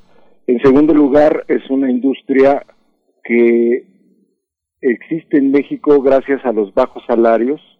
La gran parte de los trabajadores tienen salarios muy bajos, incluso con el promedio nacional, y se dedican a armar componentes, muchos de ellos eh, importados, y después esos materiales ya ensamblados se exportan de tal manera que lo que México o lo eh, aporta en la industria maquiladora es básicamente fuerza de trabajo, no otros insumos productivos que se puedan comprar en México y por lo tanto pues eh, digamos que el, el, el, chiste, el valor, la importancia de la industria maquiladora reside en los bajos salarios porque además muchas empresas maquiladoras son consorcios internacionales que vienen a México precisamente para aprovechar la fuerza de trabajo. Y también el hecho de que esta maquila pues es eh, digamos un trabajo muy laborioso que precisamente por sus características de armar piezas pues es un trabajo que eh, eh, requiere mucho esfuerzo, mucha dedicación, mucha atención y muchas veces los trabajadores no están equipados eh, para soportar largas jornadas de trabajo y eso causa cierto tipo de molestias y enfermedades de tipo laboral. Quiero recordarles que además ha sido un sector, por lo tanto, muy conflictivo. Eh, ha habido huelgas eh, diversas en diversas partes del país. quiero recordar la huelga del 2016 que estalló en Ciudad Juárez, donde hubo miles de trabajadores en huelga, e incluso tanto fue, digamos, la dimensión del problema de la maquila no solo en México, sino en el mundo, pero particularmente en México, que quiero recordar la visita del Papa Francisco a Ciudad Juárez en 2016 y que dijo, he querido encontrarme con ustedes aquí en esta tierra de Juárez por la especial relación que esta ciudad tiene con el mundo del trabajo. La mentalidad reinante pone el flujo de las personas al servicio del flujo de capitales, provocando en muchos casos la explotación de los empleados como si fueran objetos para usar, tirar y descartar. Dios pedirá cuenta a los esclavistas de nuestros días. Eso dijo el Papa Francisco en 2016. Algo sabía de la situación laboral de los trabajadores y trabajadoras de la maquila que han sido efectivamente particularmente sujetos de explotación en México, pero también en otras partes del mundo. Recordemos que en otras partes del mundo ha habido también accidentes muy serios que han costado vidas y que en general se aprovechan pues, de situaciones irregulares de los trabajadores, o son trabajadores migrantes, o como decimos aquí, trabajadores, eh, como acabamos de mencionar, trabajadores eh, eh, femeninos, trabajadoras, y en fin, es una situación muy compleja en el mundo, pero también en México. Y bueno, pues eh, la maquila es una industria importante que emplea eh, varios cientos de miles, millones de trabajadores. Eh, eh son eh, alrededor de, en 2020, dos millones ciento sesenta y seis mil contratados directamente, de ellos un millón ochocientos cincuenta y mil eran obreros, el resto eran empleados de la construcción, pero habría, había también 524 mil obreros subcontratados, que es otro problema serio, la subcontratación. En este caso, la subcontratación en la industria de la maquila es del 23%, también superior al promedio nacional. Y esto, eh, efecto de la subcontratación, también ha sido muy discutido eh, en México, sobre todo últimamente, porque la subcontratación se presta también a evasión de la ley, a evasión de impuestos, a eh, alteración de las nóminas, a no pagar impuestos, a no pagar seguridad social y eh, también es un eh, elemento que tenemos que considerar cuando estudiamos el caso de la maquila. Entonces todo esto hace pues que la maquila sea muy importante desde el punto de vista económico, pero también muy conflictivo y muy difícil para desde el punto de vista laboral. Profesor Saúl, también, bueno, preguntarle y hacer un desarrollo o una parte más extensa sobre cómo ha golpeado la pandemia a este sector, cuáles son las implicaciones, cómo se ha agudizado, se han agudizado estas condiciones ya preexistentes que nos está comentando y que sabemos y que se han documentado desde hace tanto tiempo en, en este sector, eh, profesor. Bueno, según los testimonios que se ha recogido por eh, la compañera Blanca, que además debo decir que ella es eh, eh, Blanca Velázquez Díaz, tiene una maestría en eh, Derechos Humanos por la Universidad Iberoamericana, plantel Puebla, y que estado investigando esto. Yo me basé en su libro de, que recoge estos testimonios. Después hicimos una reunión por Zoom para escucharlas directamente. Y bueno, la queja es precisamente que muchas de ellas eh, fueron mandadas a su casa, pero no con salario íntegro, sino con la mitad de su salario o una parte de su salario. Otras eh, les pidieron que se quedaran en la fábrica, aún, trabajando aún con riesgo de infección del COVID. Alguna de ellas eh, declara, da su testimonio de que ante la gran del gran contagio de trabajadores en la planta, ella decidió irse a su casa. Eh, esto molestó mucho al, encargado y la despidieron por haberse ido a su casa eh, sin permiso, pero ella dice que lo hizo precisamente porque tenía mucho miedo de contagiarse por la pandemia. Entonces las trabajadoras quedaron, eh, digamos, en esta disyuntiva trágica de quedarse a, trabajando o de irse a su casa pero con menos salarios o con el riesgo de haber de ser despedidas. Y las que se fueron a su casa con un salario menor, con la mitad de su salario, pues eh, eh, tenían que buscar otro ingreso y entonces de todos modos salían a la calle o se quedaban con ese ingreso recortado, pero eh, pues obviamente con muchas dificultades económicas dentro de la familia y además, como ustedes acaban de decir, con un trabajo adicional porque los niños no iban a la escuela y entonces tenían que dedicarse a, a estudiar con ellos, a tratar de remediar esta situación. Eh, y bueno, si, si había un enfermo en la familia, pues también había que ocuparse de él. Y en fin, para las trabajadoras, pues ha sido una situación muy difícil por todo este eh, problema económico, laboral, eh, emocional, eh, y pues con la amenaza siempre de, de, no quedar con empleo, de ser despedidas o también de ser contagiadas por el COVID. Y ahí lo, lo que ellas también declaran es que pues eh, no recibieron apoyo de los gobiernos ni federal, ni estatal, ni municipal para tratar de paliar esta situación de recortes de salarios, de despidos, de desocupación, y pues es una cuenta pendiente porque en México no hay seguro de desempleo y ahora en esta pandemia nos dimos cuenta de la enorme importancia que puede tener un seguro de desempleo en las condiciones actuales de pandemia o de enfermedad, que como hemos visto en otros países como en Estados Unidos, pues ha sido una de las cuestiones más eh, relevantes en los gobiernos tanto de Trump como de Biden, para ayudar a los trabajadores a, superar esta etapa. El seguro de desempleo pues ayuda mucho a sobrevivir a los trabajadores en momentos tan difíciles como estos, ya sea por una crisis producida por una pandemia, por una enfermedad o por una crisis económica que los lleve al desempleo o los lleve a recortes de personal o a recortes de la jornada de trabajo. Todo esto nos anota, nos da cuenta de un faltante en nuestra legislación, en nuestro esquema laboral, que es el seguro de desempleo, además de otras cuestiones que ya están discutiéndose, como el problema de la subcontratación. Eh, eh, este, este tema que usted refiere, este caso de una persona que por temor se abandona el trabajo y es despedida, esta, estas situaciones que ha colocado la pandemia como disyuntivas frente al patrón, genera, genera posibilidades de que desde el derecho laboral se piensen algunas otras prerrogativas que amenazan al trabajador. En este caso, las amenazas que hay en el propio lugar de trabajo de contaminarse, de enfermarse, de perder un miembro en empresas que no tienen la suficiente seguridad, que tienen máquinas muy rápidas o que los cambios de tecnología impulsan cambios en las mismas fábricas. Esto está tipificado ofrece posibilidades de pensar la protección al trabajador desde horizontes más amplios? Sí, claro, hay una legislación que las protege. El problema es que esta legislación a veces es muy lenta.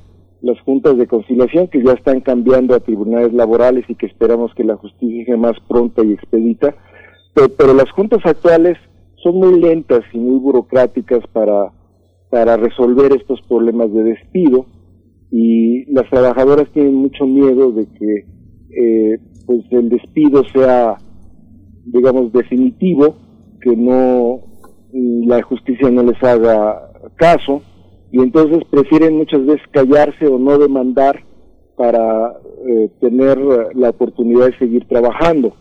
El otro problema grave que han denunciado, perdón, las trabajadoras es el problema de los sindicatos y los contratos colectivos si hubiera un sindicato legítimo que las defendiera, un contrato colectivo que fuera apoyado por las trabajadoras y bajo su conocimiento, pues las cosas quizás podrían ser distintas porque habría una unidad mayor entre los trabajadores, una resistencia colectiva que impediría estos abusos patronales, pero normalmente no hay un sindicato representativo, son contratos de protección, son sindicatos fantasma, que no conocen a los trabajadores, que no son votados por los trabajadores. Y esperemos también que esta reforma laboral que poco a poco se está implementando, pues llegue al punto en que los sindicatos sean legítimos y sirvan para defender los intereses de los trabajadores y en casos como este, pues sirvan para evitar estos despidos que ponen eh, eh, eh, no solo en una situación muy vulnerable a los trabajadores o trabajadoras, sino que también no respetan las normas que dictó la autoridad de que en momentos de pandemia, pues algunas actividades no esenciales deben cesar sus, sus labores y que los trabajadores deben ser pagados íntegramente su salario, porque eso es lo que decidió la autoridad. pero los patrones en muchos casos no respetaron esa decisión de la autoridad. Profesor, ¿qué falta para avanzar en la implementación de estas, de estas leyes, de todo lo que ha venido con el tratado, bueno, el acuerdo comercial, ahora el TEMEC, eh, que ha obligado al gobierno mexicano específicamente a tener pues salarios competitivos, a tener eh, pues una democracia laboral también sindical, en fin, una serie de condiciones para pues mantener las relaciones comerciales en este acuerdo? Sí, yo creo que el, el tratado ha sido un factor que ayuda o puede ayudar a tener mejores condiciones de trabajo en México, pero es un tratado cuyas cláusulas laborales apenas están echándose a andar. Es decir, hasta el momento no hay un resultado directo del tratado. Eh, se ha formado por parte de Estados Unidos eh, una comisión especial esta comisión especial ya está eh, investigando la situación laboral en México, y ha hecho un primer reporte que ha mandado Washington. Eh, esta comisión es una comisión independiente, nombrada por legisladores republicanos y demócratas. Conocemos el, el informe, es un informe, perdón, muy crítico. perdón. Es un informe muy crítico de la situación en México pero no ha tenido repercusiones. La verdad es que este tratado todavía no se aplica en sus cláusulas laborales y es un elemento, es una cuestión que está todavía pendiente en saber cómo el presidente Biden y el presidente López Obrador van a tratar la cuestión laboral, si el presidente Biden va a forzar al, al gobierno de México y a los patrones y a las empresas multinacionales estadounidenses a cumplir las leyes laborales o va a ser un proceso más pausado que dependerá mucho de la situación interna en México y va a dejar que pues poco a poco los trabajadores vayan digamos eh, sustituyendo los eh, sindicatos fantasma por sindicatos legítimos lo cual pues tomaría mucho más tiempo. Vamos a ver cómo se desarrolla esta situación si es un motivo de conflicto y de presión entre los dos países o es una situación, digamos, un poco más laxa, un poco más lenta, un poco más permisiva por ambas partes para que eh, la situación se regularice. Hay un tratado, hay cláusulas, hay comisiones que están trabajando, pero sus eh, efectos de todo esto no se ven todavía. Más bien lo que hemos visto es un esfuerzo del gobierno federal por implementar la reforma laboral, por discutir el tema de la subcontratación que está parece a punto de otra vez retomar el camino en el Congreso, pero este pues todos estos pasos eh, tardan y sin embargo una cosa que no hay es el, seguro de desempleo en la agenda ni del presidente ni del Congreso y bueno yo creo que es una cuestión que debe que debe incluirse en estas agendas. ¿Usted cree que eh, los grandes dueños de las maquiladoras en México son tienen oportunidad de, ampararse para que no entren en, vigencia reformas que protejan a sus trabajadores o la propia movilización, como usted dice, maestro Sobre Escobar, de sindicatos verdaderos que este que protejan a los trabajadores? ¿Es posible ampararse? No creo que haya posibilidad de amparo. Más bien ellos eh, las empresas están optando por hacer las cosas por vía de los hechos. Ya vimos también la situación en Matamoros, en las huelgas que hubo en 2019, que más bien eh, hicieron uso de la represión y los despidos para calmar o para tratar de controlar la inconformidad laboral, de tal manera que no estamos ante un conflicto jurídico, sino más bien un conflicto laboral en los hechos, en la que las empresas tratan de mantener su status quo, su, su, forma, su conducta que las ha guiado durante todos estos años, y los trabajadores por lograr mejores salarios, mejores empleos, mejores condiciones de trabajo. Eh, y en esta lucha, bueno, el gobierno ha tratado un poco de mediar, pero este, pues en la pandemia también se complicó mucho la situación. Yo creo que las empresas están en esta disyuntiva que el, el, tratado las ha colocado de optar por mejorar sus condiciones, las condiciones de trabajo de los obreros y aumentar los salarios o seguir con su esquema. Si el gobierno de Estados Unidos y el gobierno mexicano, pero en este caso el gobierno de Estados Unidos, es permisivo con esta situación, pues va a tener una presión muy fuerte del ala progresista del Partido Demócrata y de los sindicatos estadounidenses que eh, obligaron al gobierno a pactar las cláusulas laborales y van a presionar al gobierno de Biden y al gobierno mexicano para que hagan valer las cláusulas laborales. Si por el contrario eh, el gobierno Biden acepta la, eh, que se cumplan las cláusulas laborales y el gobierno mexicano acepta que hay que cambiar las cosas, pues las empresas van a tener la opción de o bien cumplir esas condiciones o irse de México, que es también otra opción. Y entonces en esa situación, pues tenemos también eh, un complejo eh, mapa, un complejo eh, de, de, situaciones que pueden suceder en México en, por parte de las empresas estadounidenses, que no sabemos hasta dónde van a ser eh, reacias al cumplimiento de las normas laborales o van a adaptarlas y eh, mejorar sus condiciones de trabajo de, los trabajadores. Eh, es una situación incierta que vamos a ver en los próximos meses y años y va a ser muy interesante porque puede cambiar un puede marcar un cambio muy importante en la situación laboral de México y del mundo y, y de la relación entre Estados Unidos y México. Profesor Saúl Escobar, estamos ya a punto de despedirnos y le pediría un comentario de cierre, pero también que aborde algo que, me gustaría que, que nos eh, dejáramos pasar o que se fuera de largo porque es una característica importante de esta de, de, este grupo de trabajadoras que muchas de ellas como refiere esta investigación de Blanca Velázquez muchas de ellas pertenecen a comunidades indígenas y eso es un sesgo importante eh, desde si lo pensamos desde la procedencia y lo importante que es lo local para las comunidades indígenas la pertenencia a su territorio a sus costumbres en fin y las implicaciones de desplazamiento, por ejemplo, que se tienen para encontrar y para llegar al, espacio laboral. ¿Cuáles son esas condiciones? ¿Qué decir sobre este sesgo de las trabajadoras además son indígenas?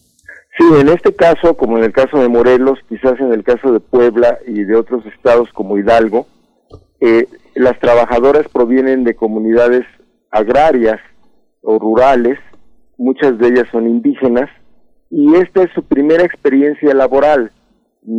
Son por regular, por lo regular eh, jóvenes o madres solteras o pareja, eh, mujeres que no tienen pareja porque su esposo se fue a trabajar a Estados Unidos, porque se fue a trabajar a otro lado, o por muy diversas razones, y se ven obligadas a laborar para completar los ingresos de la familia.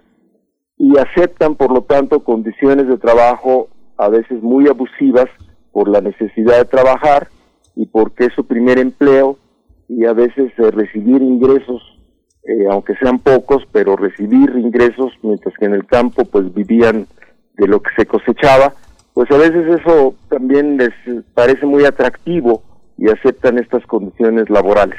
La movilidad pues depende de la comunidad, a veces eh, les queda muy cerca, a veces les queda muy lejos, no podemos hablar de un patrón generalizado, pero eh, sí, eh, desde luego es un problema también que muchas de ellas se tienen que desplazar durante pues una hora o dos horas y media en, en eh, transportes que a veces es complicado desplazarse.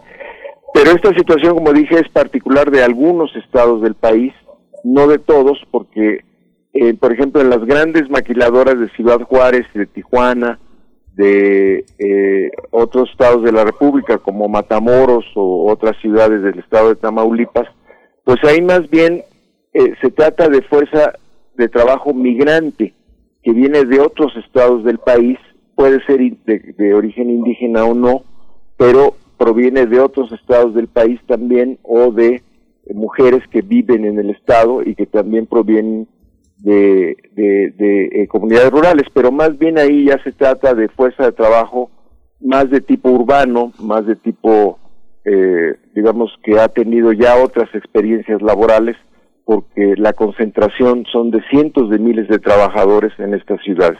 Entonces depende si se trata de una ciudad eh, industrial como Ciudad Juárez o si se trata de un estado todavía muy rural como Morelos o en donde el, el, la concentración de las maquilas es mucho menor. Digamos que en Ciudad Juárez, como dije, trabajan 200, 300 mil trabajadores y en eh, Morelos pues apenas trabajarán unos 10 mil trabajadores más o menos. Toda esta diferencia hace también que la situación laboral sea un poco distinta en, en, cada estado del, del país, pero pero pero pues sí es muy importante que incluso en, en, las grandes ciudades como en las pequeñas la fuerza de trabajo es mayoritariamente femenina y esto le da un rasgo muy característico. Sí, pues doctor eh, Saúl Escobar, muchas gracias por su participación. Siempre es muy aleccionador conversar con usted. Saúl Escobar. Gracias, Miguel Ángel. Gracias, doctor. Este, Saúl Escobar Toledo es profesor en estudios históricos de línea y presidente de la Junta de Gobierno del Instituto de Estudios Obreros Rafael Galván. Pero nos vamos a ir a música, ¿verdad? Nos vamos a música, Miguel Ángel. Nos vamos con esto de la banda, una banda eh, brasileña y con Ili. Jorge Botafogo es la canción.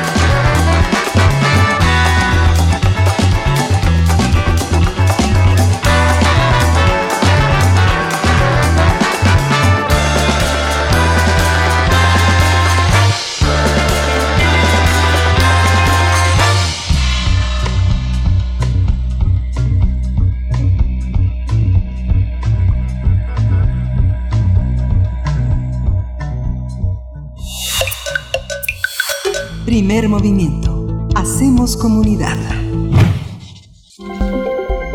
Nota Internacional.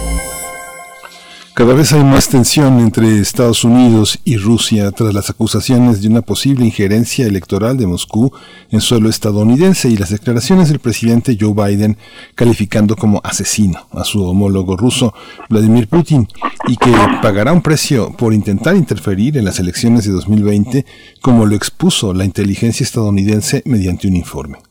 El presidente Vladimir Putin respondió a Biden utilizando una frase típica rusa que dice así, el que así llama, así se llama, y añadió que no solo es una broma infantil rimada, tiene un profundo significado psicológico que vemos nuestras propias cualidades en otra, en otra persona, pensamos que es como nosotros y, como, y lo juzgamos en consecuencia.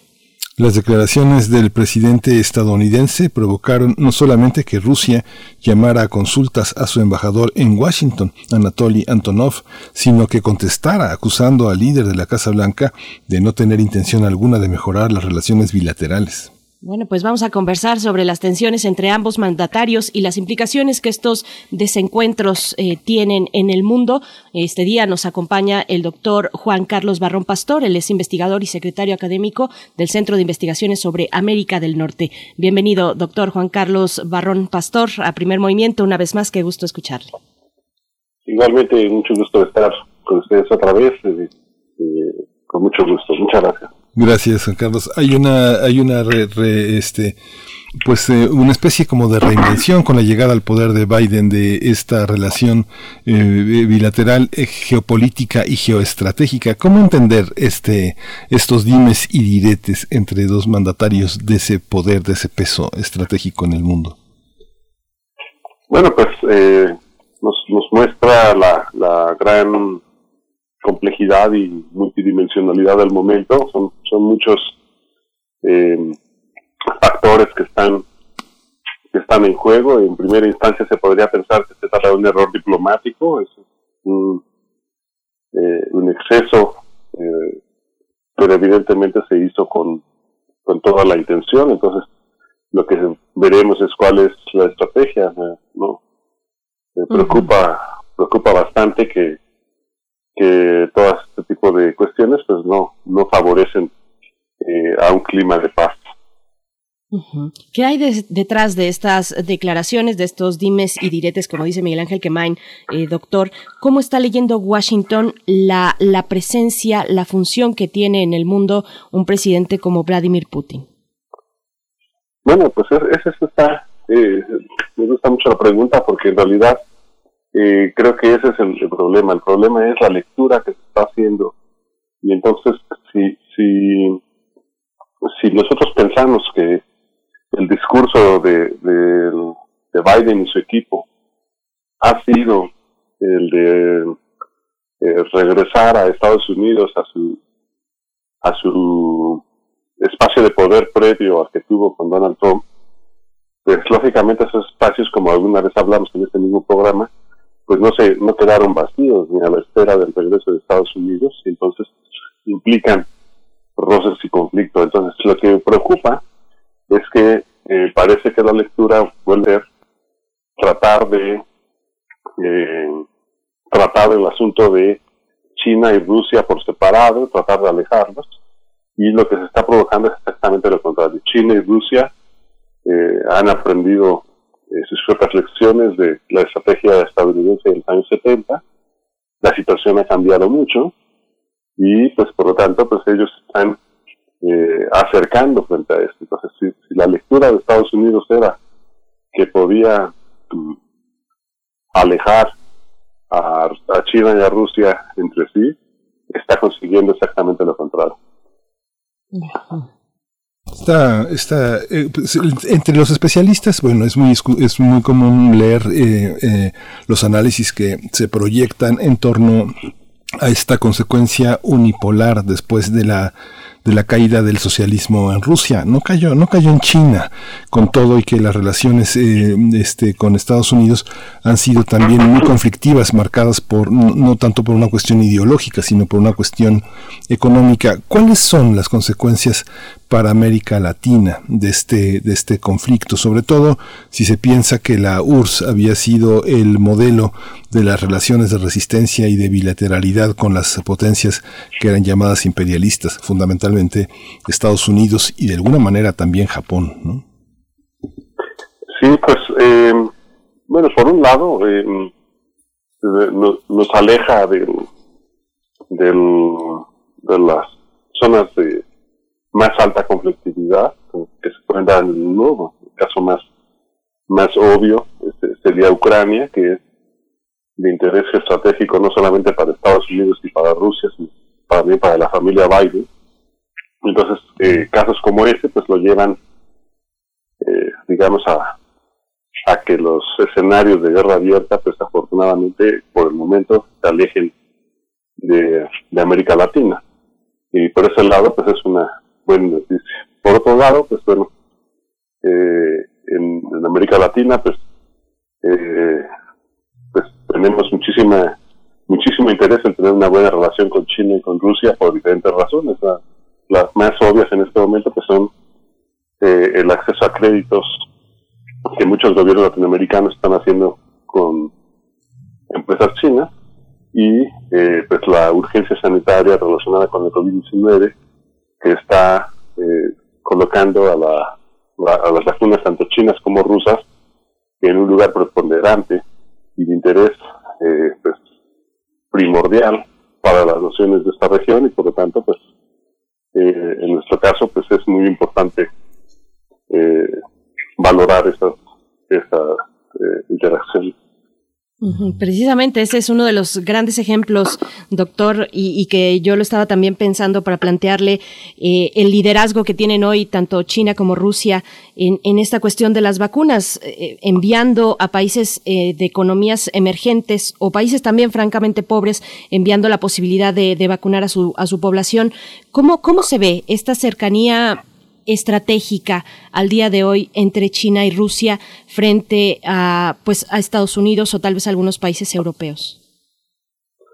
Pues conforme nos vamos acercando al, al, punto de quiebre, pues vamos viendo que China y Rusia eh, pues, han logrado construir una gran alianza. Eh, han convocado a una reunión de Consejo de Seguridad. Eh, la pregunta dentro de ese consejo pues será el, cuál será el papel de Francia en esta situación.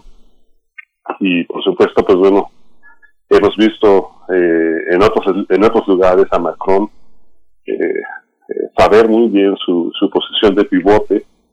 Entonces, pues bueno, yo creo que de cómo se puedan ir resolviendo esta creciente hostilidad por parte de Estados Unidos, tanto a Rusia como a China, el incremento de las sanciones, el mantenimiento de la misma política que tuvo Donald Trump hacia China, pero ahora eh, con el con el adicional de una mayor hostilidad hacia Rusia. Entonces, eh, ahora pues vemos a un gobierno de Estados Unidos abriendo eh, dos frentes muy grandes, muy complejos, pero que Francia podría ser pues lo que nos pueda dar pistas en las próximas semanas sobre si el clima de confrontación va a escalar o si va a haber alguna eh, algún camino para la negociación. Sí, uno ve que eh, también en la, la, parte eh, del imaginario estadounidense en relación a Rusia ha tenido cambios después del 11 de septiembre, después de eh, del 11 s eh, eh, Rusia, el mundo, el mundo bipolar ha, cambiado en la imaginación. La presidencia de Trump, con todo que no fue una presidencia larga, cambió algo en los estadounidenses. La percepción de los rusos es lo mismo, la percepción que se tiene de Rusia que de China en la, en la gran población electoral americana. Pues tengo la impresión de que, de que como en muchos temas, la polarización es clave aquí. Y, pues digamos, en, el espectro de los votantes de Biden, pues la posición eh, antirrusa seguramente se ha fortalecido. Pero en, contraparte, justo entre los eh, votantes del espectro Trump, pues la población ha cambiado completamente su percepción acerca de Rusia y de, los rusos. Entonces, eh, también, por ejemplo, algunos analistas pensaron que el llamar eh, asesino a Putin eh, era un error diplomático relacionado con la intención de Biden de ganar terreno en la agenda interna, lo cual, pues, bueno, podría ser, podría ser una gran confusión pero podría ser. Y, y, esto es precisamente porque en Estados Unidos, como en México, es la, las posiciones, la opinión acerca de, de Rusia, de Putin, de la vacuna rusa, están eh, muy polarizadas y son muy diferentes dependiendo de nuestro interlocutor. Eh, doctor, bueno, ya nos vamos acercando al cierre, pero le pregunto, es que, es que Biden señala injerencia rusa en las elecciones de 2020 en Estados Unidos. Es, es un capítulo que ya habíamos visto, claro que con su propio contexto y narrativa, pero en 2016, cuando Trump eh, finalmente salió victorioso y ganó la presidencia de ese país, ¿Qué sustento tienen eh, estas, estos nuevos señalamientos sobre Putin, una posible injerencia en las elecciones más recientes?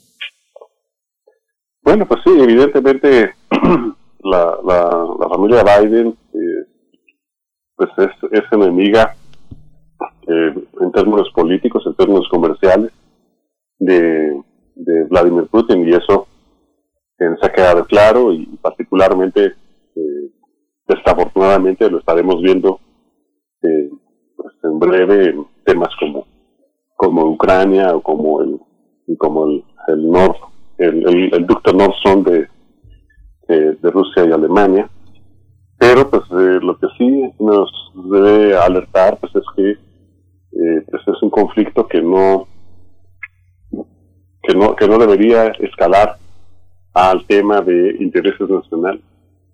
Y por supuesto pues aunque por, aunque la familia Biden tenga su su posición sobre lo que sobre la injerencia Rusia en las elecciones pues tienen que tener mucho cuidado para cómo se va a dar esta cuestión porque pues eh, este es un es un tema muy álgido que, que obviamente Putin va a negar, ha negado y va a seguir negando hasta el final y por lo tanto pues no no no es un no es un tema que se vaya a poder construir sobre evidencias o, o algo así, sino va a ser más bien un tema de opinión pública. Pues ya cerramos esta conversación, pero también hay una parte, Juan Carlos, como último resumen, está los de los seis hombres más ricos en, Estados Unidos son rusos. Eh, no sé, está, está, y, muchos de ellos son excompañeros de Putin y son enemigos comerciales de mucha gente de la que representa a Biden. No sé, pienso en Michael Friedman, este, que controla el Alpha Group, todas las petroleras que tiene el banco, German Kahn, que es el gran petrolero que tiene una enorme fortuna, que también es de los fundadores de Alpha Bank. Toda esta gente que, este, que han sido sancionados, que son eh, de la industria del aluminio, no recuerdo, no recuerdo cómo se llama, creo que es este, este Víctor Fexelberg, ¿no? Él es uno de los grandes dueños del aluminio y de los grandes eh, reparadores de carreteras y de aeropuertos. Hay una parte en Estados Unidos de empresarios rusos que, este, además de la mafia rusa, que controlan una buena parte de las interacciones comerciales. ¿Esto afecta, este, Juan Carlos? Sí, sin duda, y forma parte del, diagnóstico que, mencionaba al principio de esta entrevista. el problema es que se piensa que todos están en el mismo saco y hay una complejidad al interior de cada, de cada caso. Y y pues bueno, pues eh, esto que mencionas es muy importante. La, paradoja es eh, eh, cómo, cómo vas a debilitar a tu enemigo si también lo acercas a los que podrían ser sus rivales o a los que eran sus rivales. Eh, ahora, pues Putin, así como con China, también con sus propios empresarios, tiene un mayor margen de maniobra para eh, acercarlos a su esfera de influencia. Entonces, por, eso es que podríamos pensar que se trata de un error diplomático y estratégico de Biden. Error diplomático, estratégico que tendrá implicaciones, eh, doctor. ¿Qué, podemos ver para cómo, se ven estas tensiones, pues, en, los siguientes días? Pues, como mencionaba, pues seguramente eh, tendremos que esperar a los resultados del Consejo de Seguridad. Tendremos que ver eh, a qué posición toma Francia, qué caminos toma este problema en, espacios específicos como, como Ucrania. Pero este pues en este momento es un momento de tomar aire porque eh, esos conflictos se pueden escalar y, y pues, llamando asesino a tu contraparte, pues es un llamado al escalamiento de la confrontación. Pues, pues muchísimas gracias, Juan Carlos, eh, eh, investigador Juan Carlos Barrón Pastor, investigador y secretario académico del, eh, del CISAN.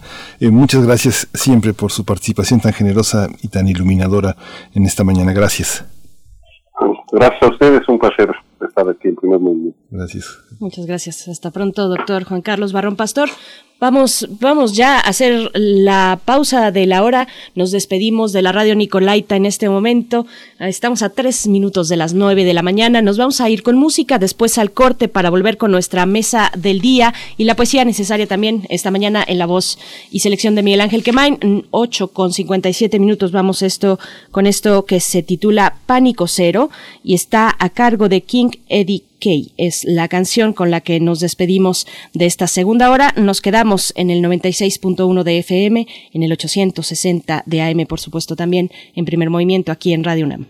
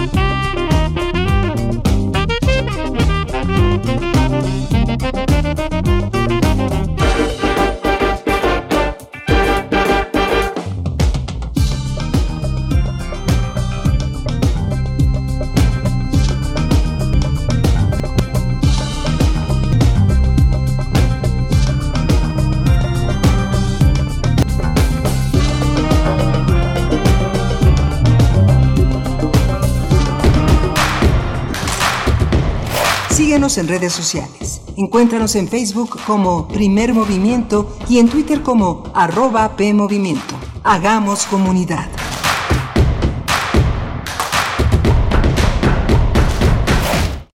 Vamos a estudiar, a prepararnos y esforzarnos todos los días.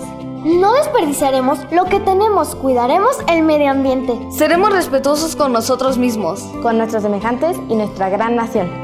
El Parlamento es de las niñas y los niños. Las propuestas son para todas y todos. El Parlamento Infantil es una de las iniciativas del INE para fomentar la participación de todas y todos. Conoce nuestras propuestas en INE.mx. INE. En el Instituto Electoral del Estado de México, nuestros ejes los planeamos con imparcialidad. Hacemos frases con certeza. Imprimimos especial cuidado en la legalidad le damos valor a la independencia, remarcamos sobre la objetividad y mostramos nuestra máxima publicidad. Nuestros valores democráticos los diseñamos todas y todos. Sigamos trabajando. IEM, Instituto Electoral del Estado de México. Para los gobiernos del PRI, los servicios básicos nunca fueron un problema. Nuestra prioridad siempre ha sido atender las necesidades de las familias mexicanas. La incapacidad, improvisación e irresponsabilidad han marcado a los gobiernos de Morena. No hay rumbo, no hay luz, no son la esperanza. Hoy Morena dejó a México en completa oscuridad. PRI, el Partido de México. Las audiencias también son parte del medio. ¿Qué tal amigos? Soy Guillermo Montemayor Gómez, defensor de las audiencias de Radio y TV UNAM. Los invito a que me escriban y ejerzan los derechos que la ley y la normatividad interna de las estaciones les otorgan. Observaciones, quejas, sugerencias, peticiones, señalamientos o reclamaciones sobre los contenidos y la programación que transmiten tanto radio como TV UNAM.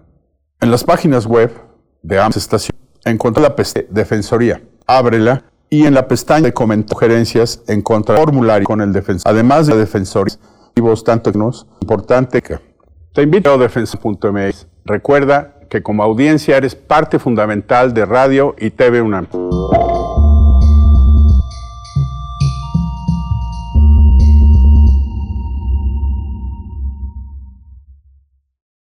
En Morena seguimos haciendo historia y estamos listos para seguir luchando por un país más justo e igualitario. Nos mueve la fuerza el entusiasmo y las causas de la gente para demostrar de nuevo que el pueblo es el que manda y juntos consolidar la cuarta transformación. Este movimiento le pertenece a millones del mismo sentimiento, el compromiso de transformar a México. Juntos vamos a defender la esperanza.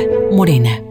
Si te agreden o amenazan para limitar tus derechos políticos si te ocultan o niegan información para impedir la toma de decisiones, si tratan de obstaculizar tu campaña, si te niegan recursos económicos para el ejercicio de tu cargo, si minimizan tus opiniones, critican tu aspecto físico o vida personal, si no te dejan opinar o votar por ser mujer. Es violencia política contra las mujeres en razón de género y ahora existen normas para sancionar estas conductas. Infórmate en igualdad.ine.mx y denuncia. Contamos todas. Antes del Tribunal Electoral no existía un órgano jurisdiccional que defendiera plenamente nuestro voto. La democracia ha evolucionado y con ella la necesidad de instituciones firmes y autónomas. Ahora, nuestro derecho a participar en las elecciones se ha fortalecido. Sanciona a quienes ejercen violencia política en razón de género. También trabaja para que los grupos en situación de vulnerabilidad encuentren justicia. Como ves, el Tribunal Electoral resuelve conflictos que protegen los derechos político-electorales de todas y todos. Tribunal Electoral del Poder Judicial de la Federación. Encuentra la música de primer movimiento día a día en el Spotify de Radio UNAM y agréganos a tus favoritos.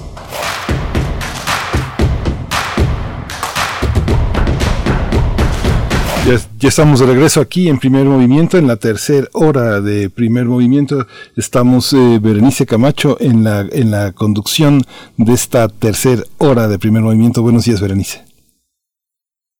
Miguel Ángel Quemain, muy buenos días, ahí estoy, ahí estoy, entrando un poquito tarde, pero, pero no, no tarde para iniciar nuestra tercera hora, este tercer momento en el que eh, usualmente tenemos nuestra mesa del día y también la poesía necesaria, la poesía más necesaria que nunca y ahora también pues haciendo este es un homenaje que hacemos de manera cotidiana en este espacio y ustedes lo saben si nos escuchan eh, pues todos los días. Presentamos, les presentamos alguna selección poética eh, acompañada también de alguna selección musical, pero pues eh, también resaltar el Día Internacional, el Día Mundial de la Poesía, el pasado 21 de marzo. muchas voces poéticas, muchas nuevas plumas hay en el escenario y bueno, eso es además en el contexto de pandemia se ha dicho desde el principio en España, estuvo muy muy fuerte esta postura sobre la poesía nos salva y nos ha acompañado en estos momentos de encierro por ahí de marzo, abril del año pasado, pues se hacían eh, colectivos de eh, poetas, hombres y mujeres de la escritura, de la poesía, que se reunían precisamente en el entorno digital, que es la ventana que nos ha dejado la pandemia para comunicarnos, para hacer muchas de nuestras actividades. Y pues ahí ahí es donde la poesía ha tenido un papel preponderante en estos momentos de, encierro todavía que cubren al mundo al mundo entero Miguel Ángel. Sí, estos, eh, sí, justamente la poesía es el territorio en el que nos afanamos todos los días por tener una posibilidad que comunique las creaciones que nos observan. Eh, eh, Rapaun, este gran poeta del siglo XX, decía que los poetas eran las antenas de la tribu y justamente en, ese, en esa instantánea del lenguaje es en la que nos retratamos todos los días. Y lo que tenemos aquí fundamentalmente son, es parte de un canon, de un canon que eh, se ha aprobado en distintos eh, territorios.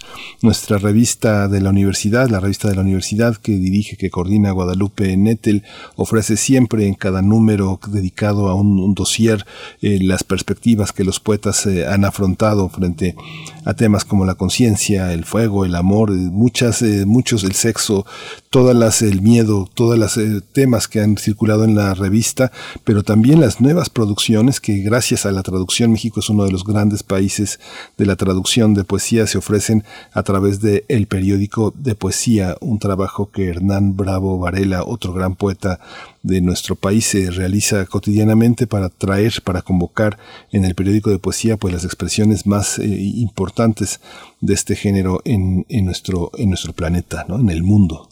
Por supuesto. Bueno, hoy la poesía está a cargo de mi compañero Miguel Ángel Quemain y después tendremos en la mesa del día, vamos a conversar sobre las mujeres que ilustraron Vindictas, la colección de Vindictas Latinoamérica que lanzó ya desde la eh, FIL de Guadalajara del 2019. Nos tocó estar por ahí presencialmente cuando todavía no se asomaba la idea de la catástrofe que venía sobre todos nosotros. Pues bueno, estuvimos ahí viendo la presentación de Vindictas que ha dado un recorrido, bueno, en estos meses fundamental para recuperar no solamente escritoras específicas y en este caso también ilustradoras, sino una idea más allá, una idea sobre nuestra memoria eh, literaria en, en, Latinoamérica es lo que nos ha traído muchas conversaciones, nos ha traído esta colección Vindictas.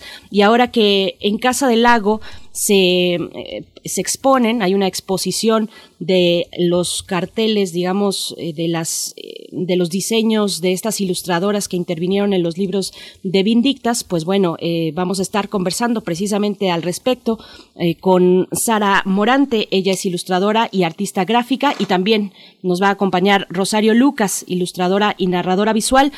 También ayer que hablábamos, Miguel Ángel Quemain, hablábamos en este homenaje, en este eh, momento especial que tuvimos para hablar de Vicente Rojo, hablábamos de la poesía gráfica que alcanzó pues los niveles que, que, alcanzó en los en los colores en el diseño en el pensamiento gráfico de Vicente de Vicente Rojo con respecto a la poesía no Sí, justamente la eh, eh, Rojo fue uno de los grandes editores de, poesía en México y bueno, yo creo que una de sus parejas más eh, importantes fue José Emilio Pacheco, fue uno de los grandes cómplices en esa tarea. Creo que Pacheco eh, y, Rojo eh, se, se, complementaron de una manera también extraordinaria con dos eh, discursos que cuando uno iba en la superficie, el otro era subterráneo, profundo, muy, muy imaginativo en el sentido de sugerente, de insinuante, de siempre tratar de no ilustrar, ¿no? de no ilustrar al poeta, sino de dialogar con él, que fue una de las tareas en las que él estaba muy preocupado. Eh, una, una, de las cosas que, fíjate que bueno, por una circunstancia también editorial profesional, yo tuve oportunidad de ver muchas de las propuestas que se hicieron en la imprenta Madero y algunos clientes, clientes, clientes decían, es que no entendemos muy bien qué es lo que intenta decir con sus diseños, ¿no? Este, parece que va en lo contrario a lo que nosotros decimos y justamente el diseño contemporáneo tiene que ver con eso, que el diseñador, el artista, visual de este, traza líneas que el discurso de texto no, no, plantea.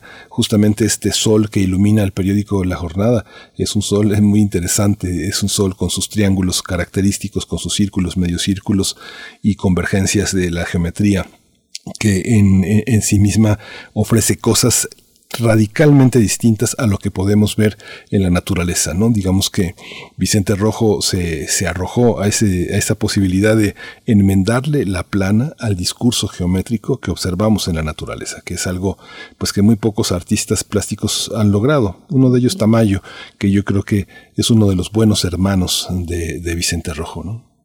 por supuesto. Ayer también me enmendaban a mí la plana diciéndome, no, no es un ilustrador de poesía, es mucho más. Yo lo entendí como una poesía gráfica incluso pero, pero vamos a hablar precisamente de lo que significa ilustrar una obra literaria. Vamos a estar en esta mesa del día que les proponemos escuchar en esta mañana.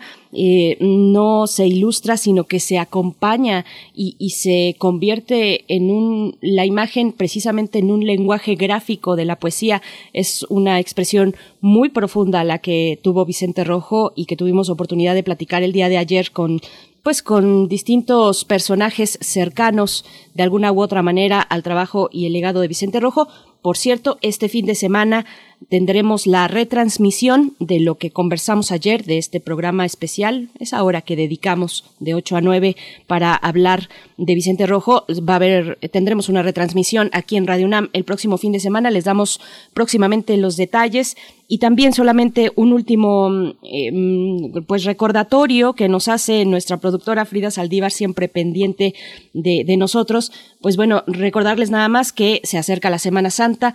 Tanto el jueves como el viernes estaremos todo el equipo en esta posibilidad de descanso, pero el resto de la semana, lunes, martes y miércoles, pues aquí nos encontraremos para, como siempre, acompañarles si ustedes nos hacen el favor de permitirnos llegar, pues precisamente hasta lo más íntimo que es el oído, que es esta posibilidad además de generar un diálogo a través de la radio universitaria.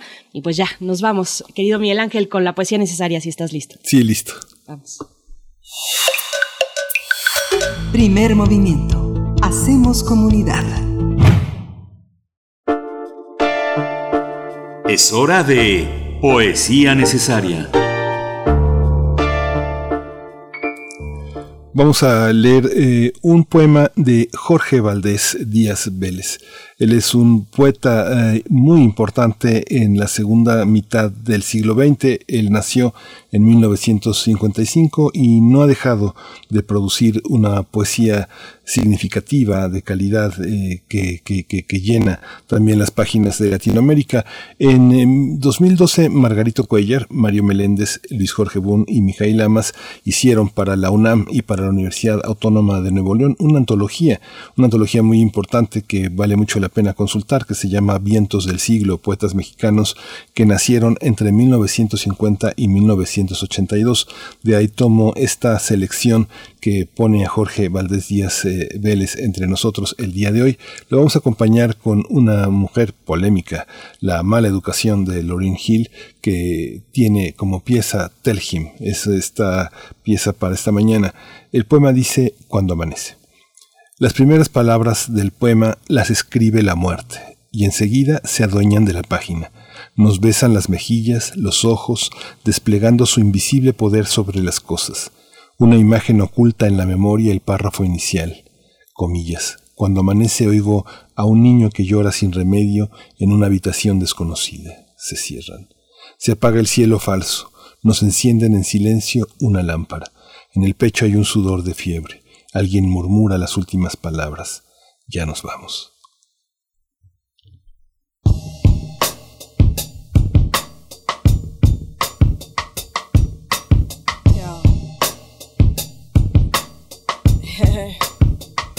Mm. It's like, uh, you know.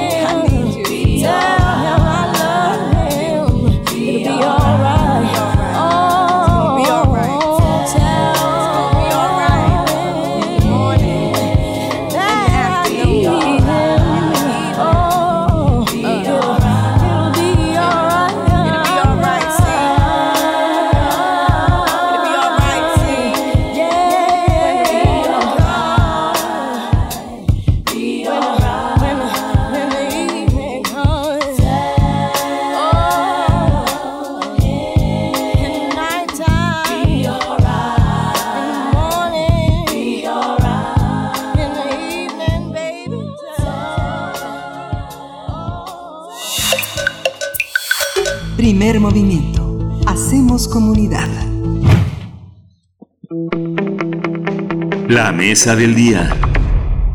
El pasado 17 de marzo fue inaugurada la exposición virtual Vindictas Latinoamérica Miradas a la Raíz, en la que participan cuatro artistas gráficas que vienen de Argentina, Chile, España y México. Se trata de una iniciativa de la Dirección General de Publicaciones y Fomento Editorial y Casa del Lago, realizada en colaboración con la editorial Páginas de Espuma y coordinada por Abril Castillo, que muestra una serie de imágenes en formato de infografía que nos acerca a la obra de 20 narradoras del siglo pasado que recupera el libro Vindictas Latinoamérica, Miradas a la Raíz. En la exposición se puede apreciar el trabajo en el terreno de la ilustración de Isol, Paloma Valdivia, Sara Morante y Rosario Lucas, quienes ofrecen una interpretación personal de la vida y obra de las 20 autoras. Vindictas Latinoamérica, Miradas a la Raíz, se encuentra disponible hasta el primero de agosto en el micrositio casadelago.unam.mx en la sección de En Casa. Ahí lo pueden encontrar. Vamos a conversar con dos de las artistas gráficas de esta exposición virtual de la colección Vindictas Latinoamérica Miradas a la Raíz y está ya esta mañana con nosotros eh, Sara Morante. Ella es ilustradora y artista gráfica, tiene un sitio de internet muy importante, muy interesante que se llama saramorantepuro.com. Está en Instagram, está en Facebook, está eh, presente en las redes sociales de una manera eh, muy significativa. Ella es española, estudió artes aplicadas en España y en Irlanda. La premiaron con el Nacional de Arte Joven en la categoría de ilustración en el gobierno de Cantabria en 2008 y ha recibido también en Euskadi un premio de ilustración. Un Euskadi es uno de los sitios de, de mayores retos para la ilustración actualmente. Ella lo ganó en 2012. Bienvenida, Sara Morante. Gracias por estar con nosotros. Creo que Sara todavía no se encuentra en la línea o estamos haciendo lo posible para contactarla, pero está también con nosotros y por mi parte yo presento a Rosario Lucas. Ella es ilustradora y narradora visual. Estudió diseño de la comunicación gráfica en la UAM Azcapotzalco. Fue finalista en la primera Bienal de Ilustración en México en el año de 2018. Las mujeres son sus grandes protagonistas pues tanto sus figuras como los temas alrededor de ellas son los que más suele ilustrar y recuperar en su trabajo visual. Rosario Lucas, gracias, gracias por estar aquí esta mañana. Qué, qué gusto poder conversar contigo, conversar de la ilustración de Vindictas de esta colección, pues que tanto nos ha dejado, Rosario. Bienvenida. Hola, muchas gracias. Gracias, Rosario Lucas. Pues eh, eh, a empezar, eh, tú como mexicana has incursionado en varios territorios que son los de las artes plásticas, no solo la ilustración, sino también de alguna manera el cartón. cuéntanos cómo, cómo, cómo llegas a Vindictas, quién está antes y después de esta muestra, Rosario Lucas. Ah, bueno, yo comencé mi carrera como ilustradora trabajando en el periódico no es precisamente cartón político, pero es sí es ilustración editorial y es sobre todo de temas duros. Y hablaba mucho de política, de violencia, narcotráfico, etcétera. Eh, eso fue como estuve trabajando en el periódico tres años y medio y luego comencé como a dirigirme más hacia la narrativa, que no se me permitía mucho como en el periódico, en el periódico era como una imagen y ya, y de pronto me surgió la necesidad como de comenzar a enlazar más de una imagen, ¿no? Y contar una historia a través de varias, varias escenas. Y entonces yo llego al que imparte Abril Castillo junto con otros maestros y justo es ella quien coordinó esta exposición. Eh, y ahí fue donde nos conocimos, donde coincidimos y ella pues fue quien me, me, me, invitó a este, a este proyecto. Rosario, bueno, yo quiero preguntarte algo tal vez a nivel muy personal, pero que nos compartas qué se siente eh, eh, esta, esta fortuna de formar parte de una colección pues que ya se ha colocado en un lugar muy especial. Eh, de, en muchos sentidos, por supuesto en la historia de la literatura del siglo XX en, en México y en los países latinoamericanos y, y, también en otro sentido, en reivindicar o vindicar, como eh, lo dice su propio título, vindicar uh -huh. a aquellas mujeres que, que estuvieron eh, pues fuera tal vez del canon o que por las cuestiones de género, por las concepciones culturales, sociales de, de, de, esa, de ese momento, pues no tuvieron la oportunidad de compartir su trabajo, de estar donde están los grandes de la literatura, pero que ahora a través de Vindictas pues tenemos esa posibilidad de reflexionar sobre ellas. ¿Qué significa para ti, Rosario, pues eh, proveer tu trabajo gráfico y visual para este proyecto tan importante? Pues es, un, es una satisfacción enorme. Eh, estoy al lado de tres artistas que son increíbles, que yo siento que es un honor estar junto a ellas compartiendo este espacio. Eh, y, justamente la belleza del proyecto es que es casi que 100% hecho por mujeres, ¿no? O sea, quien coordina son mujeres, quien eh, las ilustradoras y son 20 autoras, ¿no? Entonces es una oportunidad increíble. Yo me siento muy afortunada también de haber podido conocer a estas cinco este, autoras que me tocó, de las que me tocó hablar. O sea, definitivamente como que cambiaron eh, pues no, mi perspectiva de muchas cosas, ¿no? Fue como una conversación que yo tuve con ellas y que espero que los que asistan a la exposición pues también puedan tenerla. Uh -huh. Ya nos acompaña también Miguel Ángel, ya está con nosotros, con nosotras Sara Morante, ilustradora y artista gráfica, tú ya la presentaste, pero le damos la bienvenida a Sara Morante, gracias por estar aquí. Hola, muchísimas gracias, buenos días. Gracias, Sara Morante. Gracias, comentábamos. A mi Rosario. Sí. Gracias. Comentábamos a, al inicio que hay un sitio que se llama saramorante.com, que estás en Instagram, que estás de una, de una actividad enorme en las, en las redes sociales, pero que habías ganado dos premios importantes, uno en Euskadi y otro en Cantabria, el norte de España, que es un espacio que desde hace 20 años es uno de los más peleados editorialmente en la ilustración infantil y en la ilustración en general. ¿Cómo te sitúas frente a Latinoamérica, la ilustración latinoamericana? Porque también en este territorio hay grandes maestros. ¿Cómo se convive como ilustrador en un ámbito ya tan globalizado y en un ámbito que ahora te coloca en, en el territorio de lo femenino? Pues no sé si he entendido muy bien la pregunta, a ver si soy capaz de responderla. Eh, como dices, es un territorio globalizado, quiere decir que gracias a que, bueno, a las nuevas tecnologías y demás, la verdad es que comparto editorial con ilustradoras y ilustradores de ahí en el océano, de todas partes en realidad, y hay en, el sector editorial en España, que es el que, en el que yo trabajo sobre todo, eh, pues hay muchas, hay un gran número de ilustradores y ilustradoras de Latinoamérica. Y esta es la primera vez que trabajo yo en Latinoamérica con un proyecto eh, gestado en México y, y me hace muy feliz cruzar, que mi trabajo cruce el océano de esta manera. Uh -huh. Y además eh, con la importancia de este proyecto. No sé si he respondido a tu pregunta.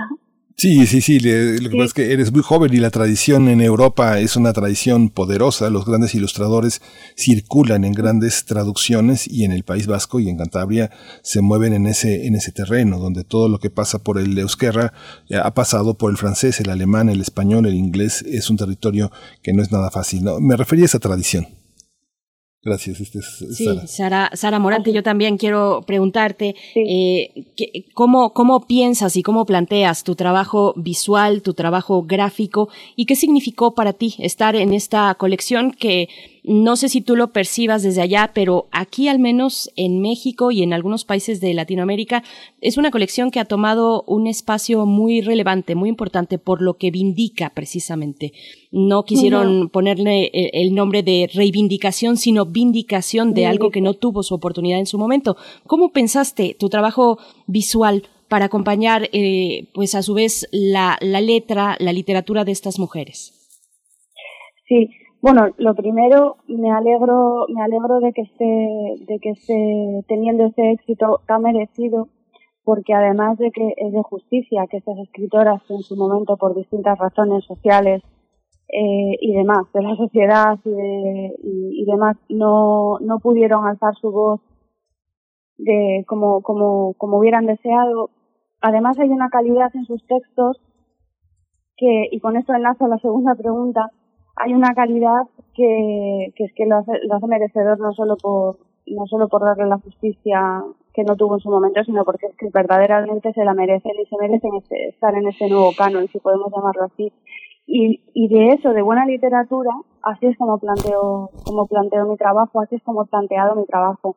Yo, como ilustradora, eh, me considero sobre todo lectora y narradora, más que dibujante. Para mí es lo más importante es leer bien y, y narrar, tener una intención narrativa. Cuando el texto es bueno, cuando el texto es muy sugerente, cuando tiene un universo simbólico personal, eh, es un poco más difícil, pero al mismo tiempo eh, es una fuente para la creatividad impresionante. Y con estas escritoras que he tenido la suerte y el honor de, no sé si llamarle ilustrar, pero bueno, de, de, de, de tratar su biografía y su obra a través de mi trabajo con mi ilustración, pues ha sido relativamente fácil en ese sentido, porque cada una de ellas tenía una prosa, una voz muy potente, muy fuerte, unos temas muy, muy interesantes, una mirada muy personal, eh, que no, no apartaban la mirada precisamente, son temas valientes, algunos muy duros. Y mi, plan, y mi trabajo al final ha consistido en aunar su biografía y su obra en una imagen, en una imagen que tiene un carácter más informativo, pero que al mismo tiempo, pues gracias a su prosa, como por ejemplo en el caso de Censoro, que es una prosa tan poética, eh, me ha permitido a mí también hacer una ilustración más poética, tal vez, ¿no? A mí lo que más me gusta de la ilustración al final es dejarme llevar por esa voz y por ese, ese lugar al que me lleva el texto y, a partir de ahí crear. Crear. Rosario Lucas, parece una conversación que ustedes emprenden desde la gráfica con estas mujeres escritoras. ¿Cómo fue para ti? ¿Cómo fue ¿Cómo pensaste tu trabajo? ¿Qué elementos fueron guiando precisamente tu imaginación gráfica para dar una voz visual a lo que estabas leyendo, a lo que finalmente ya todos pudimos, pudimos leer en esta colección de Vindictas? Mm, bueno, en mi caso, lo que yo quería procurar mucho era como que la, la historia de las autoras fuera narrada en su propia voz entonces, para mí era muy importante leer entrevistas, leer cómo ellas hablaban de sí mismas, cómo hablaban de su trabajo. Y con fragmentos de estas entrevistas es que yo armé las historias, ¿no? Entonces, eh, sí hubo, claro, un conocimiento, un primer, un primer acercamiento con las obras y luego con la persona, ¿no? Que era para mí muy importante. Eh, para comenzar a enlazar como todos estos datos biográficos que venían en internet y tratar de hacer un rompecabezas y armar quién era esta mujer, ¿no? Que escribe, a qué le teme, qué le gusta, mmm, por qué escribe, cómo es que llegó a ser escritora y también un poco supongo que conocer el por qué, en algunos casos como de forma personal, el por qué no llegaron como a tener este mmm, pues esta como amplitud, ¿no? Su obra, ¿por qué no? En ocasiones fue también dado por, por decisiones personales, ¿no? Que son completamente válidas y que, y que también las hacen como muy humanas. No solo son escritoras, son mujeres. Uh. En el ámbito editorial, donde también ustedes se han desempeñado con todo y que son personas muy jóvenes y, y que ya eh, les han tocado tecnologías que permiten tocar materiales, eh, jugar con colores que a veces es difícil encontrar en la realidad. ¿Cómo, cómo ha sido este tránsito del libro al periódico? ¿Cómo ha sido esta, esta manera de entender el trabajo eh, editorial? Sigo contigo, Rosario Lucas, porque bueno, México tiene todavía dos escenarios en los que muchas de las personas con las que has colaborado son, uh -huh. son este, están en ámbitos más tradicionales de la edición y otras en ámbitos totalmente modernos. ¿Cómo se convive? ¿Dónde se aprende este, este oficio tan complejo, tan rico, a veces tan autodidacta? Ay, pues justamente como tú señalas, es, es sumamente autodidacta. Yo creo que yo eh, un poco salí de la carrera y pues me dieron un poco las bases, pero realmente fue como un traba un, una labor de sentarse a trabajar y justo lo que tú hablas como del periódico, el periódico y, y lo editorial es un mundo completamente diferente, se piden cosas muy diferentes. Lo único que yo sí encuentro que ambos comparten es como esta sensibilidad por las historias, ¿no? Los dos son eh, medios por los que se cuentan historias. Eh, y justo mi formación en, un periódico me ayudó mucho a desarrollar la sensibilidad por los textos, por las palabras, por lo escrito eh, y por historias que son muy diferentes como a, a la mía, porque obviamente en el periódico tenía que narrar historias pues, de personas que, que viven situaciones a las que yo nunca me voy a enfrentar y de alguna forma el periódico te exige que empatices y que logres eh, presentarlas, ¿no? Hay un, Sara, Sara, eh, Sara Morante, hay un universo eh, particularmente de lo femenino. Por ejemplo, yo veía en tu, trabajo, has ilustrado muchas mujeres, este Carson eh, McCullers, eh, eh, todo el trabajo que hiciste desde los zapatos rojos para lo infantil, la flor roja de Bessel Garshin, el trabajo entre lo infantil, lo femenino y la dureza de la ilustración, ¿cómo conviven? ¿Cuál es, hay una hay una manera de enfocar los temas, hay una hay una hay una estrategia para entender los temas desde un horizonte plástico intelectual? Pues bueno, la verdad es que no he hecho trabajos para literatura infantil. Yo hago casi todo, bueno, el 99% de lo que he hecho, salvo un, un cuento de Miguel Hernández infantil. Uh -huh para su hijo es literatura para adultos. Incluso el libro Los zapatos rojos de Andersen eh, no lo planteé para, para niños y es una lectura que hago un poco sórdida desde el luteranismo, desde la sociedad luterana de la Dinamarca del siglo XIX. Y no, no sé si es una, bueno, no sé si es una mirada femenina o, o no, no, no tengo muy claro eso. A mí me suele gustar mucho eh, la literatura de las, las escritoras eh, que ha pasado por mi mesa como Carson McCullers porque tiene una mirada alucinante a la sociedad que le tocó vivir. Es una literatura en la que entran todas las minorías en, en su época, desde temas del feminismo, la homosexualidad, los derechos civiles de los negros, en, en, siendo ella una mujer sureña en los Estados Unidos en los años 20, 30 y 40 que escribió.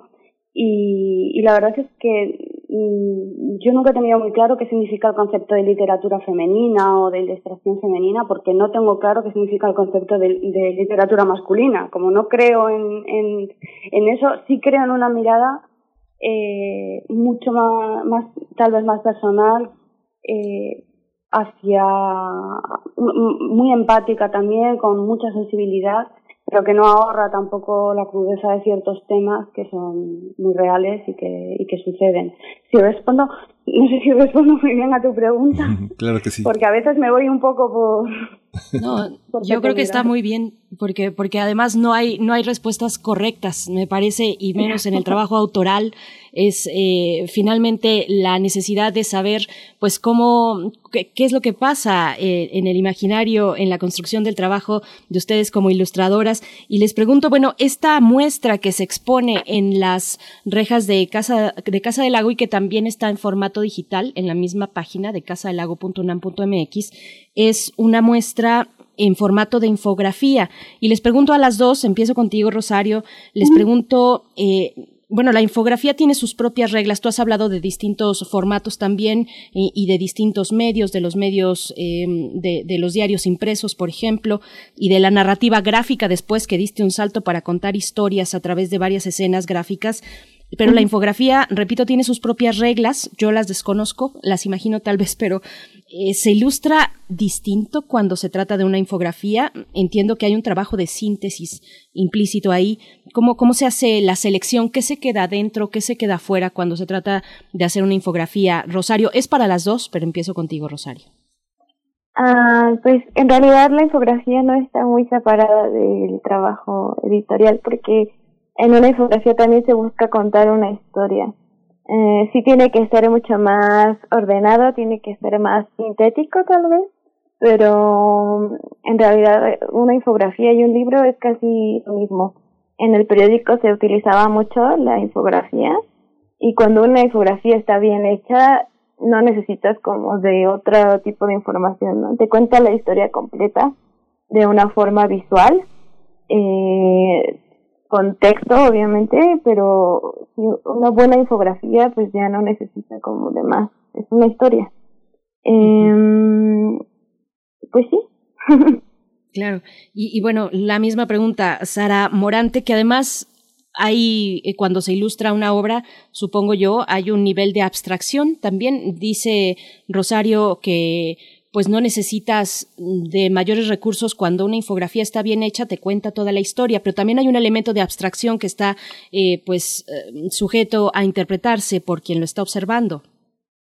Yo no tengo tanta experiencia como Rosario por lo que por lo que veo en prensa, y se nota, se nota porque yo estoy sobre, yo sobre todo trabajo eh, la ilustración literaria o la ilustración editorial, he trabajado algo en prensa, pero ahí se nota un poco, no sé si mis carencias, pero sí la dificultad técnica que ha supuesto para mí hacer las infografías, porque yo no tengo mucha experiencia tampoco en diseño gráfico, soy más de técnica manual, de técnica artesanal casi que de ordenador. Entonces, para mí hacer estas infografías primero supuso un reto desde el punto de vista del concepto conceptual, como, como contar, como, como está contando Rosario, toda la, la, biografía y la obra de estas mujeres, de estas escritoras, y luego la parte técnica que es cómo construirlo, ¿no? Cuando yo estoy acostumbrada a abstraerme tantísimo, que es lo que supongo, bueno, lo que entiendo que es la ilustración literaria, abstraerse, porque yo intento no ser, no, intento mantener una conversación con un texto, con una poesía o lo que sea. Entonces, cuando toca informar, como es la, la, diferencia que yo he encontrado en este trabajo es ese. O sea, aquí lo importante es que el público comprenda en un golpe de vista, entienda, se acerque a la figura de estas escritoras. Eso para mí suponía cierta, cierta dificultad por, por falta de experiencia. Pero ha sido, bueno, con mucha ayuda también del equipo de, de la UNAM de edición, que de, bueno con Abril Castillo que me he hecho una mano para hacer familiarizarme con la info, las infografías dentro de la libertad que se me dio. Pues sobre todo primero para mí comprender bien la vida de estas mujeres y la obra de estas mujeres. Y luego sí que es un poco como la ilustración literaria. Vale esto es lo que sé esto es lo que he leído. Ahora cómo lo vas a contar tú y partiendo de esa frase que me repetía pues he ido una a una con todas ellas pero claro al final tienes que conocer mucho, eh, bueno, dentro de, la, de, lo, de, las posibilidades que hay, tienes que conocer mucho lo que, la vida de estas mujeres y su figura y su obra para luego contarlo bien en tres frases. Parece difícil. Hay una, hay una frase que, que se, se le atribuye a, a, ay, no me sale ahora, el, bueno, eh, el, el presidente del gobierno inglés durante la, la guerra la guerra la segunda guerra mundial que dice si quieres un discurso de si quieres un discurso de dos horas dame media hora. Si quieres un discurso de cinco minutos dame dos semanas quiero decir que hacer una infografía con esta poquita información es tiene muy mucha dificultad porque precisamente porque tienes que escoger muy bien qué es lo que vas a contar. Y esto lo, lo ha dicho muy bien Rosario y eso es un poco todo. Sí, a mí me llama la atención como, bueno, son dos, dos eh, personas jóvenes, eh, son de distintas edades, pero jóvenes en, en, en realidad. Eh, tú ya, Sara Morante, tienes uh, dos exposiciones in, individuales y ahora esta exposición. ¿Cómo se piensa? Eh, las dos vienen también de, espacios de alguna manera periféricos en, la, en todo este imperio del diseño. Tú te formaste muy cerca de Santander, en Torrelavega, en artes aplicadas y Rosario Lucas en la UAM Azcapotzalco, que también está en una de las orillas eh, de la ciudad, en una carrera pues que tiene también cierta cuadratura que no tiene la flexibilidad de las escuelas de artes plásticas. ¿Cómo se concibe una obra? Tú estás Sara Morante en una obra plástica a largo plazo o se va haciendo, se va acumulando, se va generando, como ha pasado con ilustradores, como con eh, diseñadores, con pintores, como en el caso de México Vicente Rojo, Juan Soriano, eh, muchos escritores, muchos ilustradores que han terminado en la pintura, que han terminado en la, en la poesía de la plástica. ¿Cómo es tu, cómo es tu caso? ¿Cómo te piensas? ¿Cómo piensas tu futuro plástico? Pues, para mí esto es un poco una carrera de fondo. Mm, esto tan, el proceso, los procesos creativos son tan, son, son tan indomables en realidad que yo tampoco tengo un plan en fijo. Yo no digo, yo no me digo, me veo dentro de 10 años aquí o allá. Yo me conformo casi a veces con quedar satisfecha con un trabajo que no es fácil. Entonces poco a poco voy construyendo el castillo de naipes o la casa. Poco a poco voy, poco, bueno, llevo 10 años trabajando en esto y no ha habido tampoco una intención, una intención de, llegar a, a nada concreto ni nada. Para mí lo que es importante es que yo quede satisfecha. Generalmente no pienso ni siquiera en la editorial o, o en qué van a pensar los lectores cuando lo vean, porque eso es mm, ponerte palos en la rueda, creo. Eso es mm, someterte a una presión innecesaria. Entonces, yo lo que hago es voy creando lo que lo que me pide el cuerpo de alguna manera, porque también en los ilustradores también tenemos un universo simbólico, además de, los textos, del, del que hay en los textos que ilustramos. Y yo con cada ilustración intento que tenga mi propia voz también y así queda más o menos satisfecha mi, mi necesidad creativa. Sí. Rosario Lucas, eh, tú hace, te, te, conocemos como Dinamita y quien observe el trabajo que hiciste en el periódico en el, el Universal se dará cuenta de qué significa traducir, ¿no? Traducir esto que se llama hard news es parte del oficio que desarrollaste. Traducir siempre es eh, eh, una labor que es invisible, pero que es lo real. ¿Cómo ha sido ese trabajo de traducción y cómo miras atrás, a pesar de tu juventud, eh, el trabajo realizado en el terreno periodístico y en el terreno puramente plástico editorial? ¿Cómo, cómo se conjugan y cómo, cómo podrías un poco comunicarnos esta traducción tan difícil del mundo periodístico eh, de contacto con los lectores de una, de una realidad aparentemente más dulcificada eh, de, la nota, de la nota roja de los casos difíciles que has traducido en imágenes tan bellas como las, las que publicaste en el Universal en su momento. No, bueno, pues es todo un reto. Me llama la atención que utilices la palabra dulcificar porque mmm, contrasta mucho con, con la naturaleza de las notas y de los textos que de pronto me tocaba enfrentar. Um, y fue todo un reto en el sentido de que pues soy una ilustradora, soy una persona sumamente sensible, entonces de pronto um, me llega un texto sobre, no sé, um, un, cómo torturaron a una persona, ¿no? Y me toca leer como paso a paso los gritos y cómo pasó esto y de pronto uh, no hay que recurrir a lo a lo literal porque lo literal va a crear una una barrera de las personas que vayan a leer y que vayan a ver va a crear una barrera que de inmediato van a rechazar, ¿no? O sea, van a decir, no, yo no quiero ver esto.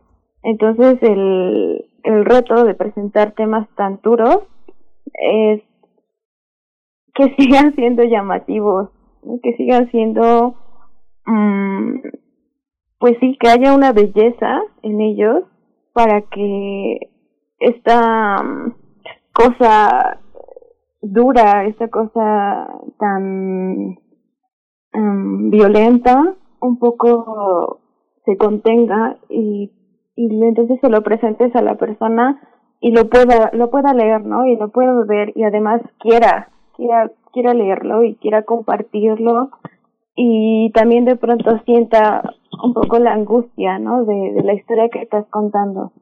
O sea yo creo que dulcificar tal vez no es la palabra correcta porque pues no mi, mi justo mi, mi labor era como no dulcificarlo porque la realidad era dura, era fuerte, pero sí tratar de presentarlo de una forma en la que no provocara un rechazo inmediato, porque obviamente esas notas me las dejaban a mí porque no podían poner una fotografía, ¿no? No podían poner una fotografía de un feminicidio o una fotografía de, eh, ya sabes, entonces justo mi labor era como, pues sí, es esto que hablas de una traducción, o sea, traducirlo um, no dulcificarlo, pero tal vez sí hacerlo más llevadero. Y pues eso sí es un, es un reto, es un, un desgaste emocional constante, que fue una de las razones también por las que yo un poco me alejé de, de del periódico y, y decidí comenzar a buscar en otros, en otros lugares. Ay, Rosario, qué, qué interesante esta cuestión porque, bueno, yo me estoy imaginando cómo fue tu, tra tu trabajo creativo en un ambiente, mm, en el ambiente que se levanta en una, en la redacción de un, de un diario impreso o digital también, eh, cómo fue, eh, pues, tratar de, de, ser creativa, de ser propositiva en un espacio ahí donde la realidad es tajante, es concreta y además para el caso de México es violenta y para las notas que te tocaban a ti. Estamos ya muy cerca del cierre pero también Sara Morante mencionaba en su momento los recursos técnicos o, o la técnica que ella emplea para su trabajo. Y, Sara quiero eh, pedirte que, que, nos digas un poquito más para las dos cuáles son los medios eh, técnicos que ustedes emplean, qué les gusta más utilizar, qué tipo de técnicas y también eh, cómo presentan ese trabajo, por ejemplo, en los medios digitales, en las aplicaciones. Instagram, por ejemplo, es un lugar donde se vierten muchas propuestas creativas, visuales muy interesantes, pero al momento de que se, eh, se expone, se expone su trabajo, también se encuentra con una enorme competencia que, se vierte en el mismo medio. Eh, Sara Morante, ¿cómo es esto? Pues a mí me gusta, he trabajado con un ordenador y, y demás, eh, pero siempre dibujo a mano. A mí me gusta mucho, yo vengo además de la litografía, de una técnica de estampación que me gusta mucho. Eh, me gusta mucho el papel de algodón con el que trabajo, los lápices con diferente dureza y diferente eh, blandeza, no sé, las acuarelas, el wash, eh, los pinceles. Me gusta mucho trabajar con mis materiales que son casi artesanales y son más antiguos que antiguos.